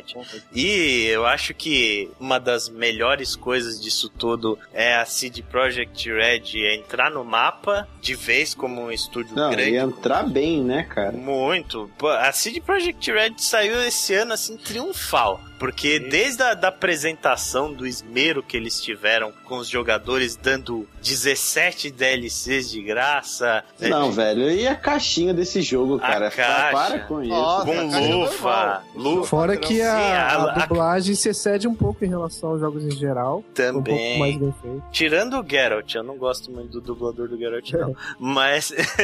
mas, Cara, pô, eu, eu nem tentei, velho. Eu não quis estragar a experiência. é, Não, ele. é bom, é bom, é bom em português. É, bom, é, É bom, é bom. melhora um pouco vou, os vou, outros. vou jogar Ah, depois. eu tava falando em inglês, não tava falando em português. Eu achei o Geralt muito David Hater, assim. Ah, não, cara. Isso- Em inglês, tá dizendo? Não, É. eu achei que combinou perfeitamente com o personagem. Eu acho ele muito, muito canastrão, assim. Mas ele é, cara. Exagerado. É, exatamente. Ele é, E cara. é engraçado que ele é um No dois ele é um canastrão, mas puto. ele, mas ele é um canastrão, tipo, sério, frio, né? Que é a personalidade dos bruxos, né? É engraçado ver essa, essa nuance diferente, assim. Não é É. 2 que ele coleciona cards de mulheres? Não. E e uma coisa que me chamou a atenção, assim, nesse jogo é que ele é um jogo diferente dos demais no aspecto seguinte, é que ele... Você não é Deus, cara. Você não pode chegar e fazer tudo e deixar tudo lindo e maravilhoso, cara. Uma, uma merda vai dar. É, e os monstros que eu acho que, assim, no geral, nos jogos, pra mim, monstros e inimigos são só um- uma skin com um personagem ali com uma variação de ataques ofensivos a você, assim. Nesse não, acho que você vê, assim, um monstro, tem todo o background dele, você sabe por que que ele tá ali, muitas vezes ele é até assustador e tal. Muitas é toda uma mas- outra, é uma outra onda, assim, uma outra coisa. Muitas vezes ele. Você não precisa matar ele, né? Você- Exatamente. ele tem personalidade, você pode poupá-lo. Sim. E É, coisas o- que influenciam no resto da história inteira. Sim, É foda, Ah, cara. O roteiro cara, é brilhante. É. Você tem escolhas nesse jogo que nem sempre, tipo, algumas escolhas que parecem óbvias nem sempre são óbvias. Uhum. Às vezes você tem duas, três escolhas, assim, às vezes nem todas implícitas também, pra fazer num determinado momento, vai dar merda de qualquer jeito. Sim. Sim. É só e a a arco lá diferença é do só- lobo, É, aquele ah, e lobo o lá outro- dos jardins, nossa, aquilo ali é Sim. muito maneiro, cara. E aí o lance, tipo, de muitas coisas desse jogo, ele não. Cara, o Geralt não é um mocinho. Não. Ele não é um herói. Tipo, Não. é tudo, tudo nesse jogo ele tem uns muito tom de cinza. Ele, tipo, meu, é tudo. Cara, às vezes algumas escolhas. Não, não 50 tons de cinza. Também, também, vai falar que não. Caralho. Tem até piadinha com o livro no jogo. tipo, fica, você fica muito dúbio do que é certo e errado. Às vezes até o lance que vocês falaram de matar, às vezes a escolha de matar ou não um monstro. Você sabe que, tipo, tem uma quest que você vai atrás caçar uma sucubus. Você sabe que aquela sucubus matou seres humanos, mas depois conversando, você percebe que, tipo, ela não fez aquilo por mal. Você percebe que em outro caso foi uma simples autodefesa. E você tem a opção de matar ela ou deixar ela livre. Uhum. É, e tipo, isso, tipo, você vira e fala, porra, ela matou uma pessoa, mas tipo, ela não fez por mal, ela tá sendo oprimida aqui, né? Tipo, Mas é, aquele é... lobisomem com, com fome foi pra mim o ápice. Não, lobisomem com foda. lobisomem é foda, cara. Lobisomem é muito foda. É, não, aí é legal que, que o jogo permite, coisa que outros não conseguem, ele permite você botar um pouco da sua personalidade no jogo, né? A gente já, já até chegou a discutir sobre isso um pouco. Ou, por exemplo, aquele lance que a gente discutiu há um tempo, vocês vão lembrar, da, da luta lá que você entra, né? Que você disputa lá com outro cara que não sabe lutar porra nenhuma. Só que ele fala que tá ali porque ele precisa de dinheiro pra família e tal, e pede Sim. pra você deixar ele te Ah, é. bater. Eu sempre deixava. Então, O aí você era- tem a escolha o Geralt de ser era um meio- filho da puta ou de ser o bonzinho, né? É, isso é interessante, né? Difícil aplicar isso num jogo onde o personagem não é uma ficha em branco, onde é um É. cara com personalidade estabelecida já. É, e, e isso não é, isso é um aspecto, né, cara? Existem milhões de outras situações em que isso acontece. Sim, sim. Uhum. E assim, né, o fato dele ter ganhado tantos prêmios, parece que o pessoal tá inclinado, o pessoal da CD Projekt Red tá muito inclinado a lançar outros DLCs mesmo após, mesmo após o lançamento do Blood and Wine, né, que é o próximo sim. a próxima parte aí do jogo. Eles estão bem inclinados a no ano que vem lançar mais DLCs desse jogo. É, Porque a. É receptividade ótima tá muito boa, né, cara? Sim, eu acho que é, é legal, assim, eles continuarem mantendo o jogo vivo, o jogo na memória, lançando coisa É. nova. Ele tem um mundo enorme, eles tiram espaço em branco, então bota É. mais coisa. Dá pra explorar muitas muito áreas. ali. É. Tem muitas áreas ali que dá pra mostrar e que, inclusive, quem lê o livro gostaria muito de ver no jogo. é. é isso então. Parabéns pra CD Projekt Red pelo, pelo jogo genial que ela fez. Eu acho que The Witcher 3, esse sim é mais do que todos os outros jogos que a gente citou, é um novo paradigma pro gênero que ele pertence para RPGs de mundo aberto. Acho que muitos RPGs daqui pra frente vão beber na, na fonte de Witcher. Acho que ele vai ser um jogo extremamente influente no gênero aí no futuro.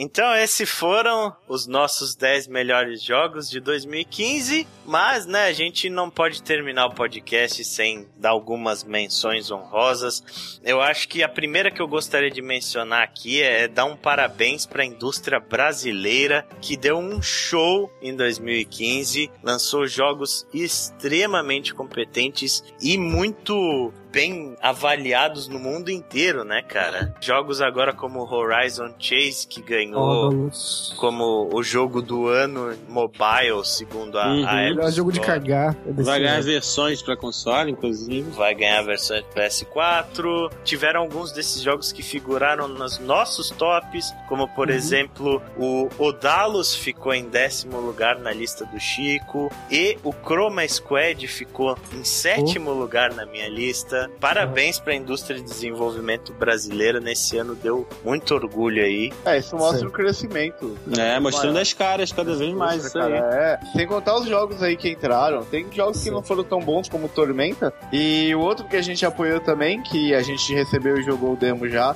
a Lenda do Herói, que é, cara, eu, a demo eu achei fantástica. Uhum. É muito bom, muito bem feito o jogo. né? Agora vamos ver a versão final se mantém essa qualidade. Vamos um de cada aí fazer menções honrosas. Joia. Um jogo só, cada um, vai. Um jogo cada um. Vai lá, Chico, você que já tá babando aí pra falar. Então, cara. É, assim, eu vou falar sobre o Guitar Hero Live. Eu não, eu não, a gente, eu, Ale, a gente jogava com os brother ainda há um bom tempo atrás o Rock Band, Guitar Hero. A gente adorava. Uhum. E chegou uma hora que encheu o saco, porque vira mais do mesmo. Vira sempre a mesma coisa. Quando anunciaram o Guitar Hero, sem colocarem muitos detalhes, primeiro anúncio, e anunciaram o Rock Band, eu falei, ah, whatever, né? Quando eu comecei a ver as coisas do Guitar Hero, eu falei, pô, isso tá cheirando interessante. Aí eu decidi pegar o jogo, me dei de presente de Natal. Uhum. Cara, que jogo divertido. Fazia tempo que eu não. Eu acho que é um dos melhores jogos desse estilo de simulador musical que eu já joguei. É muito bom. Ele, tem, ele traz novidades de verdade. Fora o controle ser diferente e te dá uma sensação muito mais realista. Ele, os modos, aquele modo live dele, o modo padrão que você joga no single player ali, no modo carreira dele, é fantástico. Você tem uma sensação de imersão e nem tá com óculos de realidade virtual. Você se sente dentro do jogo. Cara, os caras fizeram um jogo tão de parabéns.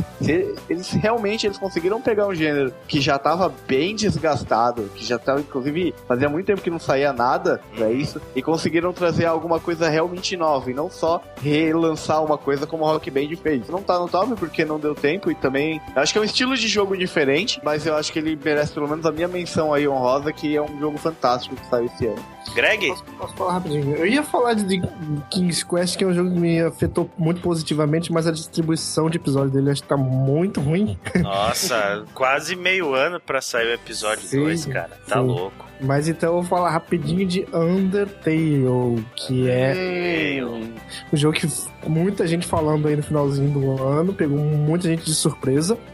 É um jogo bem maluquinho, mas que traz um twist muito bom pro meio que o gênero RPG, JRPG. Pra quem não conhece, ele é um jogo na pegada de Earthbound, com a arte muito parecida, inclusive, né? Hum. E que a maior qualidade dele seria de você na batalha poder fazer além da batalha normal, tradicional. Você pode meio que entrar na onda dos personagens, na história deles e convencer, conversar com eles e fazer com que eles vão embora ou sei lá. E, por exemplo, um, um fantasma que é um tenta ser um comediante de stand-up e, e faz um monte de piadas. Aí você vai na tab, em vez de atacar, tem a tab de toque. Aí tem várias opções. Ele faz uma piada e você tem as opções de rir ou de alguma coisa. Aí o fantasma ele fica emocionado porque alguém entende ele e tal. Sim. Aí ele vai embora feliz, deixa você e tal. Então é um jogo que tem um twist muito bom. Cada, cada batalhazinha tem muito a oferecer, não é uma repetição, fora aquele aquela quadradinho onde tem o seu coração, em que você desvia dos ataques. Só que eles vêm em vários padrões diferentes, dependendo do, dos Do inimigos. inimigo, é. Né, eles te circulam, ou então até viram um jogo de plataforma ali, no, como se fosse um VMU do jogo, uma coisa muito louca. Uma experiência bem interessante, acho que todo mundo deveria experimentar um pouquinho. É, tomara que ele saia para outras plataformas que não só o PC, que eu me sinto um pouquinho estranho jogando ele no, no PC. Queria que ele tivesse, por exemplo, no Vita, né? Uhum. Mas recomendo totalmente pro pessoal Undertale. É Isso aí. Vou falar então a minha menção. Eu acho que ela fica pra Until Dawn, que é um jogo bastante surpreendente que saiu esse ano. Ninguém esperava nada, especialmente pelo fato dele ser reciclado do PS Move, né? Ele meio que mudou todo o foco dele durante o desenvolvimento, assim, tava todo mundo bastante desacreditado nele. E Nem a própria Sony, né? nem a própria Sony acho que botou muita fé, né? O- Você pode ver pelo próprio marketing do jogo que foi fraquíssimo. Isso, a divulgação foi muito baixa, mas a, a comunidade meio que acabou abraçando, né? porque o Uhum. jogo ele conseguiu emular os filmes de terror do, do gênero slasher de uma forma assim perfeita, cara, perfeita, perfeita. Nunca tinha visto um jogo emular tão bem um, um gênero de cinema. Pra quem tem um PS4 aí, gosta de jogos de terror, vale muito, muito a pena o, o Until Dawn, é um jogo muito interessante aí, muito surpreendente. David Cage se borra de inveja.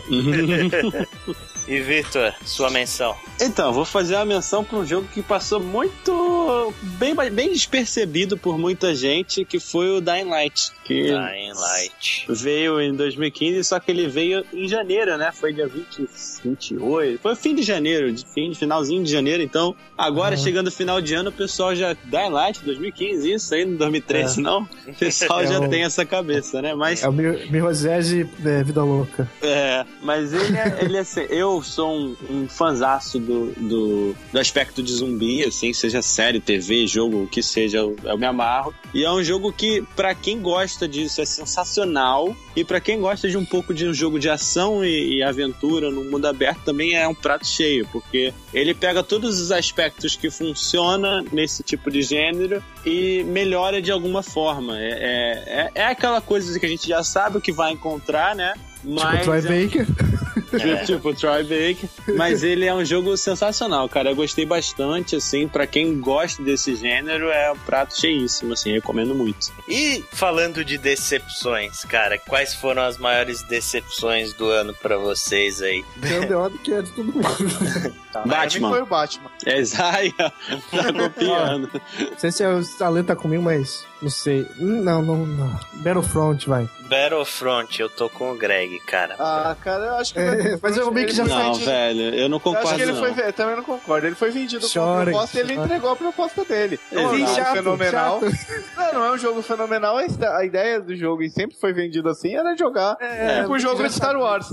É, velho, ele- já eles sabia, sempre falaram desde o marketing que é- seria um jogo simples e é um jogo simples. Mas simples demais, na minha opinião. Eu achei que ele não tem nenhum diferencial que, que me incentivou a jogar, É, sabe? Tirando é a skin simples. de Star Wars. 20 Mas, mas esse, é Esse é o justamente. diferencial do jogo. É. de Star Wars. Pra mim, isso não, não me vendeu o jogo, não, cara. Ah, tá. Porque não, você não é um fãzão. Agora vai perguntar pra quem gosta de Star Wars. Eu É, eu, comprei o jogo só por causa da skin. eu gosto de Star Wars, mas sei lá. Pra mim, É, eu acho que, que mas precisava demais, sabe? A, pró a própria EA eu vi outro dia falando que é, isso foi uma coisa proposital do jogo ser bastante simples, porque eles queriam que fosse uma coisa casual. Porque eles sabem que tem muita gente que gosta de Star Wars que não é gamer, mas que vai querer comprar o jogo só por ser do Star Wars. Pra mim não é, não é um problema na skin. Pra mim o problema, pensa num jogo que vocês vão ter resposta. Eu vou falar o nome do jogo. Titanfall. É o mesmo problema. Então, pra mim. É como a maioria dos gêneros, né, cara?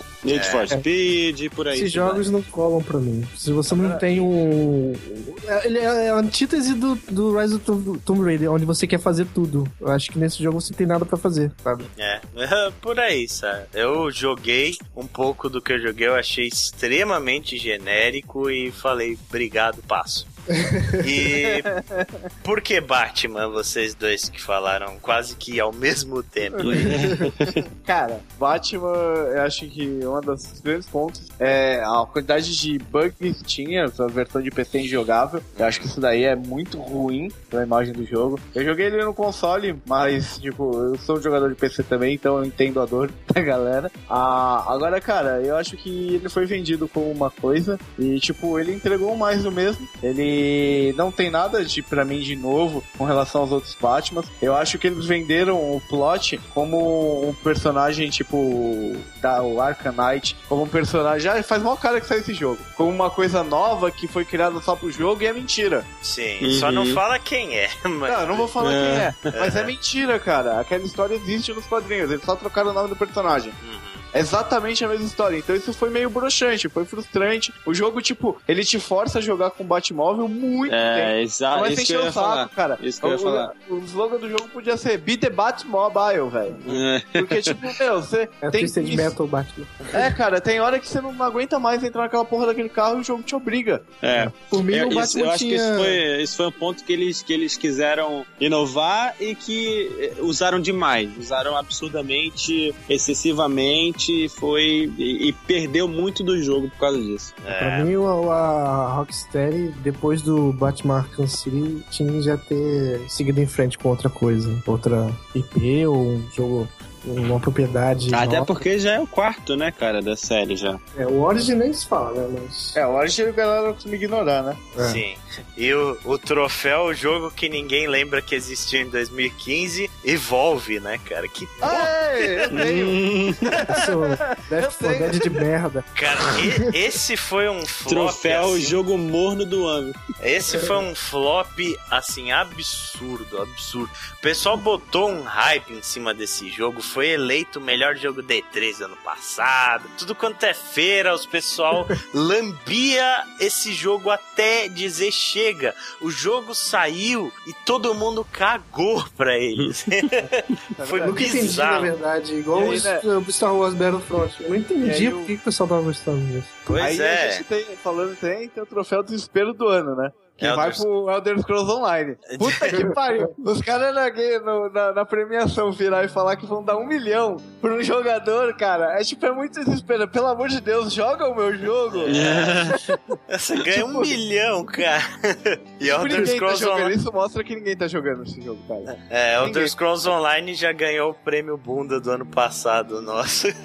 Ganhando desse ano de novo. E eu joguei até o nível 10 e, tipo, não aguentei voltar pro jogo. Com isso a gente encerra aí 2015, né? No geral foi, foi um, um ano fantástico pra mim. Vai ser marcado como um dos melhores anos dessa geração. É, jogos importantíssimos, jogos inovadores e jogos que iteraram gêneros que já pareciam mortos, mas pelo amor de Deus, diminua um pouquinho o tamanho, né, cara? Hum. É, tô Todo jogo- um monte de jogo por causa disso. Todo jogo com, com 50, 60 horas é foda. Mas, no geral, o saldo positivo para 2015 foi um ano, assim, muito bom para os videogames. E 2016 vem aí, né? Isso aí. Então, Já que vem aí, que vem aí 2016. Feliz ano novo para todo mundo. E vamos para a última leitura de e-mails de 2015.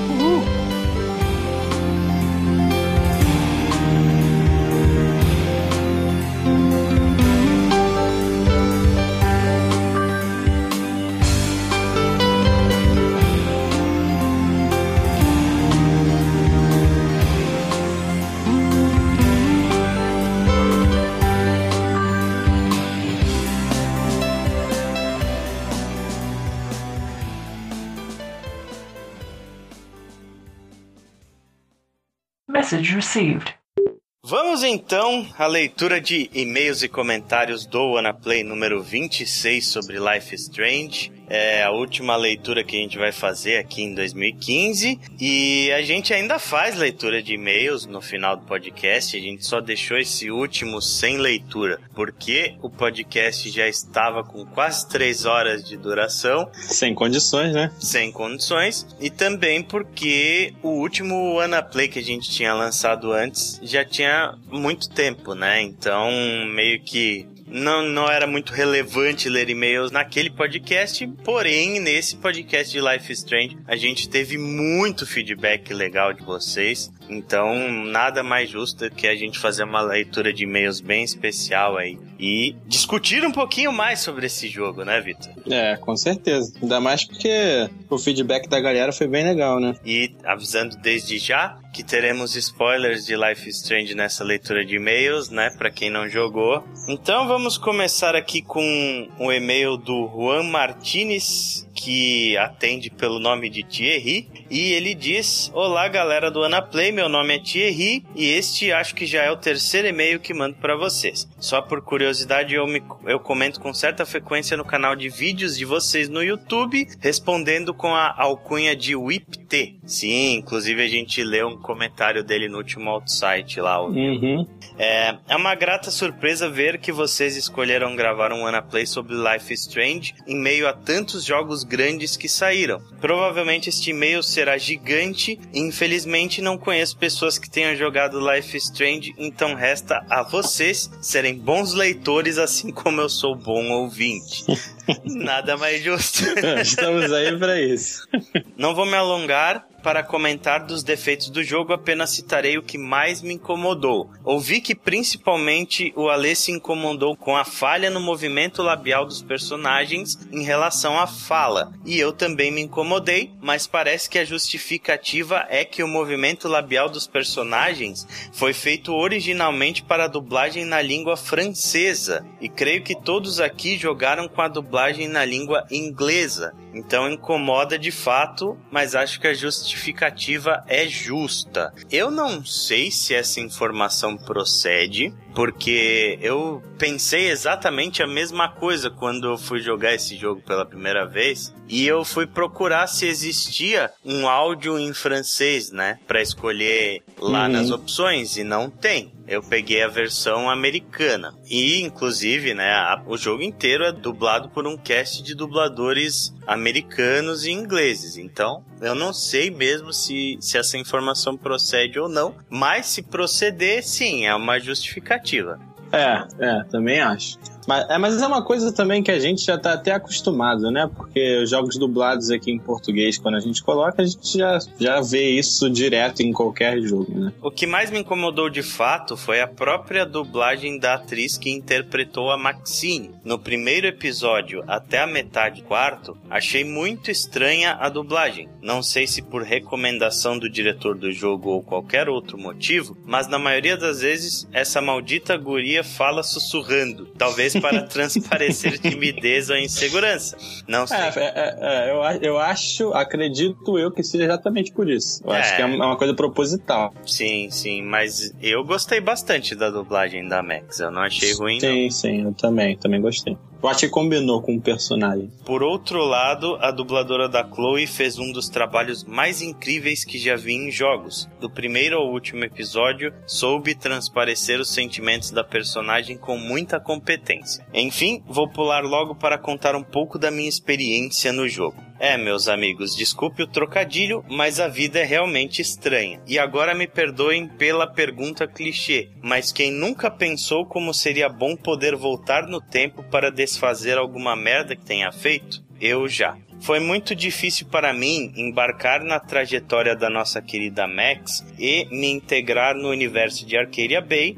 Creio que cada um de nós nesse jogo tenha se deparado com pelo menos uma situação ou história que tenha acontecido em algum momento de nossas vidas ou de alguém próximo, passando a realidade que o jogo precisa para conquistar os jogadores que tenham o mínimo de maturidade ou empatia pelas questões apresentadas. Nos primeiros dois episódios, por muitas vezes voltei os diálogos com vários personagens até eu julgar que tenha feito o melhor diálogo possível, usando e abusando do poder incrível da Max. Mas quem não faria o mesmo? Na vida, as palavras que a gente solta nunca mais podem ser guardadas novamente, e as oportunidades deixadas para trás provavelmente nunca mais voltarão. Muitas vezes já me peguei pensando sobre diálogos passados, ou até mesmo seminários de faculdade, lembrando coisas que eu poderia ter falado e outras que não. Rapidamente me adaptei com o mecanismo do jogo e me coloquei em uma posição confortável, crente que poderia resolver todos os problemas com o poder da Maxine. Até que chega o derradeiro episódio 2 e o momento crítico onde os poderes da Max começam a falhar. Você só tem uma chance, uma única maldita oportunidade para convencer a Kate a não se matar.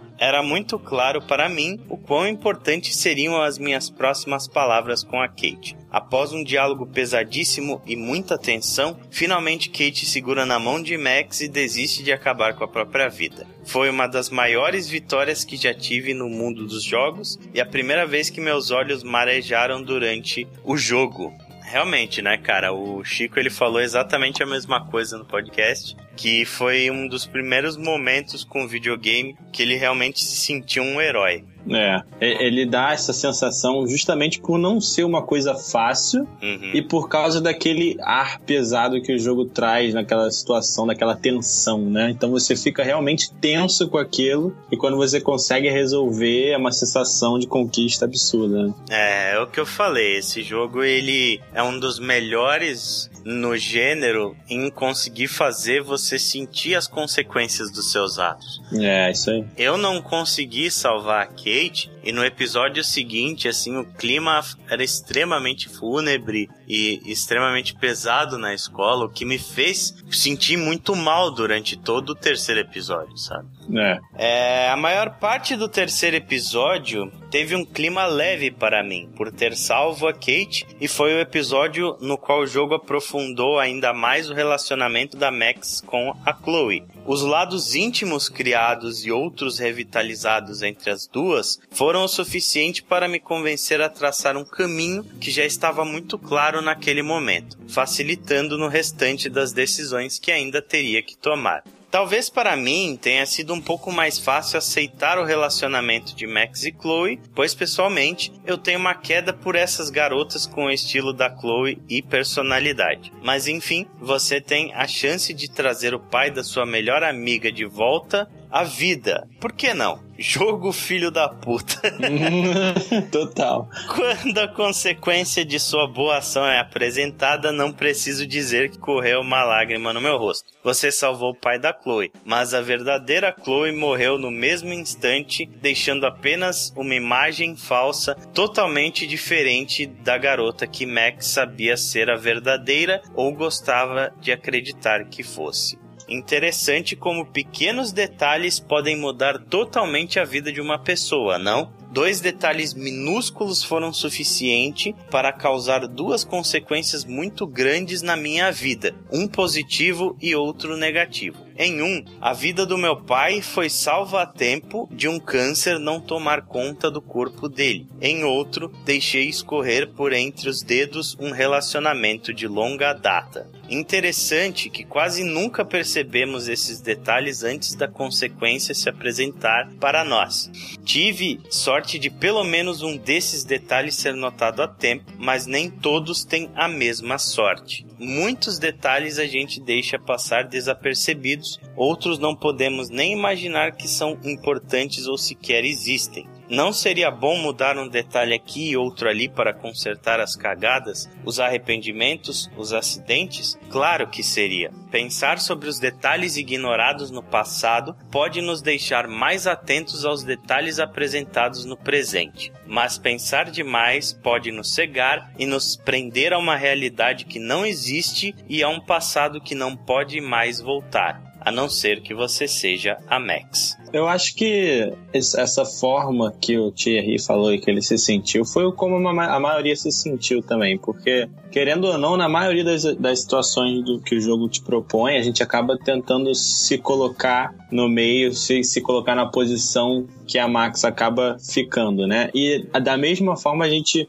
tenta colocar a situação que acontece com ela na nossa vida, imaginando como seria se fosse a gente naquela, naquela situação que ela passa, né? Então a gente fica com esse peso assim na consciência. É, Life Strange ele é um jogo muito mundano, né? As coisas que Aham. acontecem nele, elas são realmente passíveis de se acontecer na vida real e elas são relativamente comuns, né, de se acontecerem por aí. O que Então- dá um ar de mais realidade, né? Dá um ar de realidade, dá um ar de identificação, né, cara? Eu Uhum. acho que esse é um dos trunfos desse jogo ser tão impactante para as pessoas, porque é muito fácil você ter vivido alguma situação similar àquela. E são todas situações bastante traumáticas. E no fim, isso acaba tendo um impacto muito grande no jogador, né?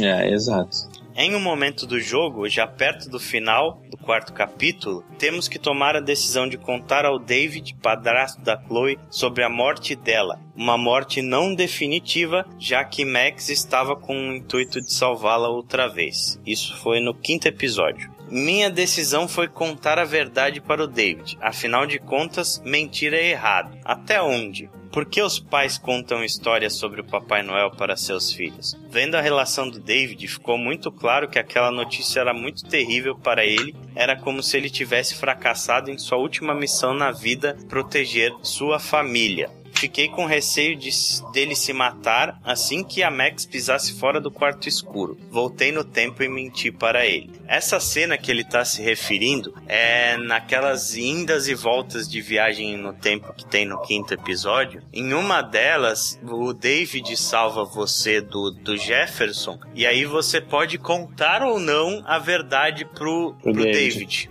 Se você escolher contar a verdade, o David ele fica extremamente transtornado e mata o Jefferson. É uma cena forte, dá um tiro na testa do Jefferson. Nossa, Você essa, eu- essa eu não sabia, velho. E nesse momento, foi o que ele falou. Eu escolhi mentir pro David. Eu falei que a Chloe tava bem, que ela só tinha se sentido meio indisposta, por isso que ela não tinha vindo comigo ali. E de fato ele fica tranquilo ali, porque eu sabia que eu ia voltar no tempo depois pra trazer a Chloe de volta, né? Eu não precisava expor ele a todo esse trauma. É, É. engraçado que nessa parte do jogo, eu acho que eu tava já tão imerso que eu não fazia mais esse esquema de voltar no tempo a cada decisão importante pra ver qual seria a outra linha de diálogo, sabe? Pra mim não importava mais. Eu Você meio que- queria era tomar a decisão, né? Exato, eu tentava escolher a decisão com a maior cautela possível e pra não precisar voltar no tempo depois. É interessante isso, porque você já começa a sentir o peso de, de ter que voltar, né? Você se vol- sabe que se voltar no tempo pode acontecer uma merda. Aí você começa a ficar com medo de usar isso. É, exatamente. E aí, continuando, é, algumas pessoas não estão preparadas para a verdade. Simples assim. Até mesmo a mentira tem seu valor, mesmo quando pessoas valorosas como a Kate acreditam que o pai da mentira seja o diabo. Algumas verdades não precisam ser ditas, definitivamente não. A ignorância é uma bênção. Vejo um pouco mais de sentido nessa frase depois de Life is Strange. Durante essa trajetória estranha da vida, alguns personagens são apresentados, uns acabam se tornando especiais demais para serem ignorados ou esquecidos, assim como foi a Chloe para a Max. Quão egoísta pode ser a motivação de uma pessoa visando o próprio bem de seus próximos, ou quando está disposta a perder um bem maior? Os dois sentimentos são bonitos e trágicos ao mesmo tempo. Não há certo ou errado. Apenas acredito que todos devem viver a vida de sua forma, e isso pode significar muitas coisas. Cuidem bem de sua vida, pois até provarem o contrário, só temos uma, e por um tempo muito curto. Já me alonguei e filosofei demais neste meio, vou terminar com uma frase que resume bem a escolha final da minha Maxine. Uma pessoa vale mais do que o mundo inteiro. Cara, muitíssimo, muitíssimo obrigado ao Thierry por esse e-mail. Acho que foi um dos e-mails mais pessoais e intimistas que alguém já mandou pra gente. Foi um verdadeiro relato dele de toda a experiência que ele teve com o jogo e de experiências da própria vida dele. Então, É. muitíssimo obrigado, cara, por compartilhar isso com a gente. Nós ficamos muito, muito, muito contentes com esse É. tipo de comentário. Verdade. É exatamente esse tipo de coisa que, que anima a gente e deixa a gente com vontade de fazer mais conteúdo assim, né? Exatamente. E, e que faz a gente perceber que a gente está no caminho certo, né? É, também, lógico. Entre tropeços e acertos, a gente, no final das contas, tá fazendo um bom trabalho. Muito, muito obrigado, Thierry. Um abração, cara. Obrigadão, Thierry, valeu. Então a gente recebeu também vários comentários, né? Nesse cast do Life is Strange. A gente vai ler alguns aqui. O primeiro que a gente tem é o do Lucas Santana. Lucas que comentou lá no post do, do podcast lá no site. Isso aí, vamos lá. É, terminei de ouvir e tem algumas observações a serem feitas. Chegou uma hora do jogo que esse negócio de poder rebobinar o tempo estava me angustiando. Estava praticamente brincando de Deus, a ponto de eu não querer rebobinar o tempo em muitos momentos. Olha lá, exatamente É, o que eu acabei é. de falar. Sobre a Chloe, o jogo pecou em me fazer ficar muito apegado a ela. Eu não pensei muito na hora da escolha final. Com certeza escolhi Arcadia Bay. Aquelas pessoas não tinham culpa de nada. Vocês perceberam que em todos os episódios a Chloe morria? Quem viu Steins? Gate sabe como é, ela vai sempre morrer. Não importa como, está definido naquela linha do tempo algo que o doutor chamaria de ponto fixo no tempo. É, exatamente. Isso foi um dos pontos que me fizeram também escolher é, sacrificar ela ao invés de Arcadia Bay, porque pra mim também tava muito claro de que ela ia morrer no matter what, sabe? É, Se... Isso é- esse- essa é uma coisa que o, que o jogo meio que implicitamente já te impõe desde o primeiro episódio. Uhum. Desde aquela primeira cena ele já falou, ah, isso aqui vai acontecer, aceita ou não. Exato. é- É uma coisa assim. Você tá vendo essa tragédia que aconteceu aqui nessa cidade. Quantas outras tragédias vão acontecer enquanto você continuar querendo manter a Chloe viva, sabe? É, eu acho que o discurso final da Chloe, quando ela fala pra Max se lembrar do que aconteceu durante aquela semana, que tudo aquilo que elas viveram é, não, não vai ser apagado, que aquilo vai ficar com a Max pra sempre e pra ela lembrar daquilo é o suficiente, sabe? Eu acho que É, é justamente isso. Você teve essa uma semana de oportunidade pra curtir a sua amiga, né? Que a Max tinha abandonado, ficou cinco anos sem ver, sem, sem falar com a Chloe. Foi meio que uma segunda chance de você se arrepender do tempo que você passou longe dela e de você curtir aqueles momentos finais com ela, né? por mais que breve, né? Uhum. Por mais É. que breve, exatamente. Interessante isso. É, como é que os caras falam? Que seja, Que seja eterno- eterno enquanto dure. que seja eterno enquanto dure, exatamente. É. Agora, a parte que ela aparece de cadeira de rodas me chocou demais. Quem não chocou, né? Nossa, foi a cena do jogo É. aquela.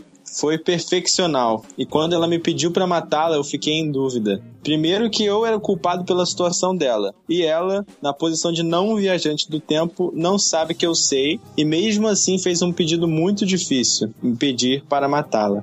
Achei um pouco egoísta, por mais que ela estivesse sofrendo, mas fazer sua amiga carregar a sua morte nas costas, por mais que tenha sido um ato de bondade, eu considero um pouco egoísta. Enfim, eu não a matei porque eu sabia que ia voltar para a linha original. Tinha que voltar.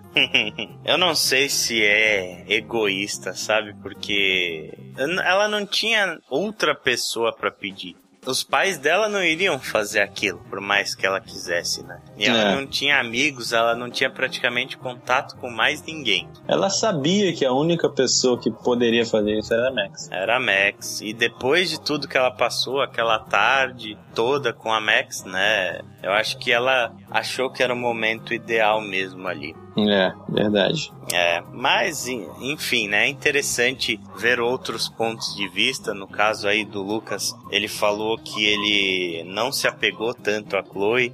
Isso é uma coisa que nenhum de nós que discutimos no podcast tinha esse sentimento, né? Todos, todos nós tínhamos se apegado muito a Chloe. E é interessante ver como o jogo ele meio que contorna isso de alguma forma, né? É, Ele exato. consegue ser impactante, mesmo ele botando todo o peso dele em cima da Chloe. Depois, respondendo o próprio comentário, o Lucas falou que não é que ele não sentiu nada pela Chloe, ele só não se importou tanto com ela. Mas mesmo não se importando tanto, mesmo assim ainda é, as decisões seguintes conseguiram ter impacto, né? É, e não tem como não ter, cara. São decisões muito pesadas, mesmo pra um estranho, cara. Com certeza. E outra também, né? Existe a Max nessa equação aí. Beleza, você pode não se apegar tanto a Chloe, mas se você se apegou a Max e a Max é a Chloe, você fatalmente vai fazer aquilo que agradar a Max, né? É, você acaba levando esse peso também. Exato. No final das contas, ou o jogo te pega por um lado ou ele te pega pelo outro. Se não pegar pelos dois, né? É, se não pegar pelos dois. No final das contas, eu acho que quem escolheu sacrificar Arcadia Bay foi por causa da justamente de que pegou pelos dois lados, a maioria das pessoas. É. Mas é isso. Muito obrigado, Lucas. Muito obrigado pelo seu comentário, cara. Valeu, Lucas. É, vou ler o próximo comentário aqui do Ícaro Ferracini. Fazia tempo que não escrevia pra gente. É, fala pessoal, sensacional o game Eucast. Achei bem interessante saber as escolhas diferentes que vocês fizeram e suas consequências, porque eu fiquei tão envolvido pela história e pelos personagens que meu coração ainda não aguenta jogar de novo para ver o que acontece se eu fizer outras escolhas. Ele não aguenta mesmo, não, cara.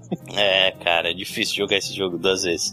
Eu tava tentando jogar pra pegar todas as fotografias pra platinar. É tenso. Ainda não tive coragem, não. Cheguei no segundo episódio, eu parei e falei, uou, peraí. Tirando a mecânica super chata de ter que provar a sua habilidade para a Chloe e depois ficar zoando no ferro velho com as garrafas, eu curti muito tudo. Principalmente a parte investigativa de ter que montar o quebra-cabeças juntando os pedaços de informações. É, eu concordo com o Ícaro, foi uma das minhas partes favoritas de jogabilidade também. É, outro ponto que eu achei bem bacana é a forma com que os temas, bullying, drogas, relacionamento entre pais e filhos, amizade, etc., são abordados e contextualizados no game. Nada me pareceu forçado, tudo fazia muito sentido e era condizente com a história, o personagem e o momento do jogo. Eu. É, isso é, isso é bem interessante, porque a gente até discutiu no, no cast isso, que na, naqueles momentos iniciais a gente pensava justamente o contrário, né? Que o jogo ia acabar forçando esse tipo de coisa e surpreendeu todo mundo nesse aspecto, né? Pois é, cara, nada pareceu forçado mesmo. assim. Eu só não sei como as pessoas aguentam viver essa história por episódios. Eu comprei o game com todos os episódios assim que vi o trailer, mas só fui começar a jogar na semana que saiu a última parte, porque sabia que era o tipo de jogo que ia mergulhar na história e queria fazer isso no meu ritmo. Tô com o Ícaro aí, eu não sou muito fã desse modelo episódico de jogos, não. É, nem eu. Acho que no fim das contas você acaba meio que perdendo o tesão com o tempo, sabe? Vão entrando É, outras coisas até- no meio. Até o aspecto principal da gente se apegar também foge um pouco, porque passa o tempo, você acaba esquecendo aquilo, depois você volta, então não tem o mesmo peso de você fazer tudo de uma vez, né? Exatamente. Eu acho que conforme você vai misturando coisas no meio, você vai perdendo a pureza da experiência, né? É, exatamente. Embora exista toda a questão, existe gente que gosta do modelo episódico, por exemplo, porque ao final de cada episódio existe toda uma discussão a respeito de tudo que aconteceu, existe a espera até o próximo, aquela ansiedade e tal. Mas pra mim isso não funciona muito. Eu acho que só esfria ao invés É, de esquentar. é, concordo. Aí o Ícaro continua na parte de spoilers do comentário dele. O ponto alto do game para mim foi o término do episódio com a Chloe tetraplégica. 90% É. das pessoas concordam que essa foi a melhor parte do jogo. Puta que pariu, fiquei muito tempo na parte com elas, crianças, para tentar impedir de qualquer forma o acidente de carro. E quando finalmente parece que vai estar tudo bem, a gente toma um soco no estômago que te joga para trás da cadeira, faz o controle ir pra mesa e as lágrimas caírem incontrolavelmente. E não contente com isso, o jogo depois te mostra a situação foda que ela e a família estão e você tem aquele pedido da Chloe no final. Ah, cara, que experiência incrível. É, velho, essa cena foi uma das melhores cenas do ano, cara. É, exatamente. O final do terceiro episódio e o começo do quarto episódio de Life is Strange foram algumas das cenas mais memoráveis de 2015. E- Eu, eu ainda vou além, cara. Pra mim, uma das mais memoráveis na minha experiência com games em todo, no geral, assim, cara. É. Eu nunca tive um peso tão forte assim num, num jogo. Um jogo nunca fez esse sentimento assim tão absurdo assim. Pois é, realmente. É difícil um jogo conseguir pegar no emocional de uma forma dessas, né? É, Te mostrar uma cena tão, tão chocante que você fica transtornado com aquilo durante É. muito tempo se sentindo mal. Eu acho que foi um dos momentos mais absurdos pra mim também. Talvez ela se equipare com uma das minhas cenas favoritas de jogos de todos os tempos, que é o, o prólogo do The Last of Us. Que eu não vou contar o que acontece porque a gente tá dando spoiler de outro jogo, Uhum. mas também é uma cena extremamente emocional, extremamente bem atuada, bem dirigida, assim, absurda É. e, e muito impactante. Foi, foi a primeira cena de todas da história que realmente fez descer uma lágrima do meu olho, foi essa. Essa foi uma das que eu mais chorei, cara. Eu falei, porra, e agora que vai começar a porra do jogo? Como assim, velho? Exatamente. Que diabo um jogo te faz chorar com 15 minutos? Que, É, que que eu tô experienciando aqui, né? é bem forte. É, mas é isso. Muito obrigado, Ícaro, pelo seu comentário, cara. Apareça mais, seus comentários sempre são muito elucidativos e geram ótimas discussões aqui pra gente. É isso aí, valeu, Ícaro. Então vamos para mais um aqui, né? Comentário do Rafinha Martinelli. Finalmente um Wanna Play. É, finalmente um Wanna Play, né? Finalmente, e só porque vocês falaram, sai dois na sequência. É. Confesso que quando vi a escolha do game fiquei meio triste. Eu já havia jogado boa parte do primeiro episódio e, achando, e achado o jogo meio fraco. Mas por sorte resolvi dar o play e alguém falou que o começo do game é meio chatinho. Mas depois dava uma boa melhorada. Então, lá fui eu jogar. E me surpreendi bastante em muitos aspectos. E depois, ouvindo o cast, vi que ia bem além do que eu tinha percebido. Puta merda de game que fez meu coração gelado fraquejar e também chorar igual uma criança. Mais um. Exatamente. Vou lançar algumas impressões. O visual lúdico é muito interessante para contribuir com a dualidade com o peso dos temas, e realmente o mau trabalho visual na expressão facial em sincronização é muito prejudicial à experiência. Não me incomoda o fato de ter que apertar o botão para ler os papéis e textos. O que me incomoda é que uns dá para ler normal, outros não. Logo percebe-se que não é uma escolha estética, é algo que nem eles se decidiram. É, É, isso é uma coisa que fica clara e que acaba prejudicando mesmo. talvez seja algo feito em cima da hora, né? Aquele detalhe que faltou orçamento, faz de qualquer jeito. aí. É, isso aí. Mas é bom, porque é, é uma coisa que a produtora vai se ligar da próxima vez no próximo projeto. Sim, sim, é uma coisa que bastante gente criticou e tal, né? É. Que inclusive tá vindo por aí, né? Como é que é o nome ali? Vampire. Vampire, isso aí. Inclusive saiu um teaserzinho esses tempos aí, a gente pode até deixar linkado depois no post. Promete, cara, é um jogo de vampiro meio contemporâneo, assim, e que promete também ter todo um peso emocional. Os caras falaram que você tem que se alimentar, obviamente, mas existem consequências de você matar o humano, sabe? Não é aquela coisa simples e tal. Eu achei uma abordagem muito interessante nesse aspecto de vampiro, né? Que não é, não vai pro lado da ação, e sim vai pra uma outra, outro aspecto, assim, uma coisa. Uma coisa que nunca foi abordada, né? Se você parar pra pensar. De videogame, não. No máximo, acho que vai, entrevista com vampiro tem um pouco. Mas em videogames, jogos de vampiro normalmente é ação desenfreada, né? Drácula mandou, mandou seus beijos. Sim. Então vamos lá. O mecanismo de voltar no tempo mais storytelling é genial. Muitas vezes jogando um jogo do gênero, você escolhe uma opção e quando vê a sua escolha, na verdade, o personagem nem sempre diz bem o que você quis dizer e no fim da, su- da sua escolha não era bem a que você queria. Fallout 4. Imaginemos uma cena que tem um cara no chão e aparece a opção ajudar. E você espera que vai ajudar ele a se levantar e quando vê o personagem saca uma nota de 100 e entrega pra ele. Sua vontade imediata é voltar.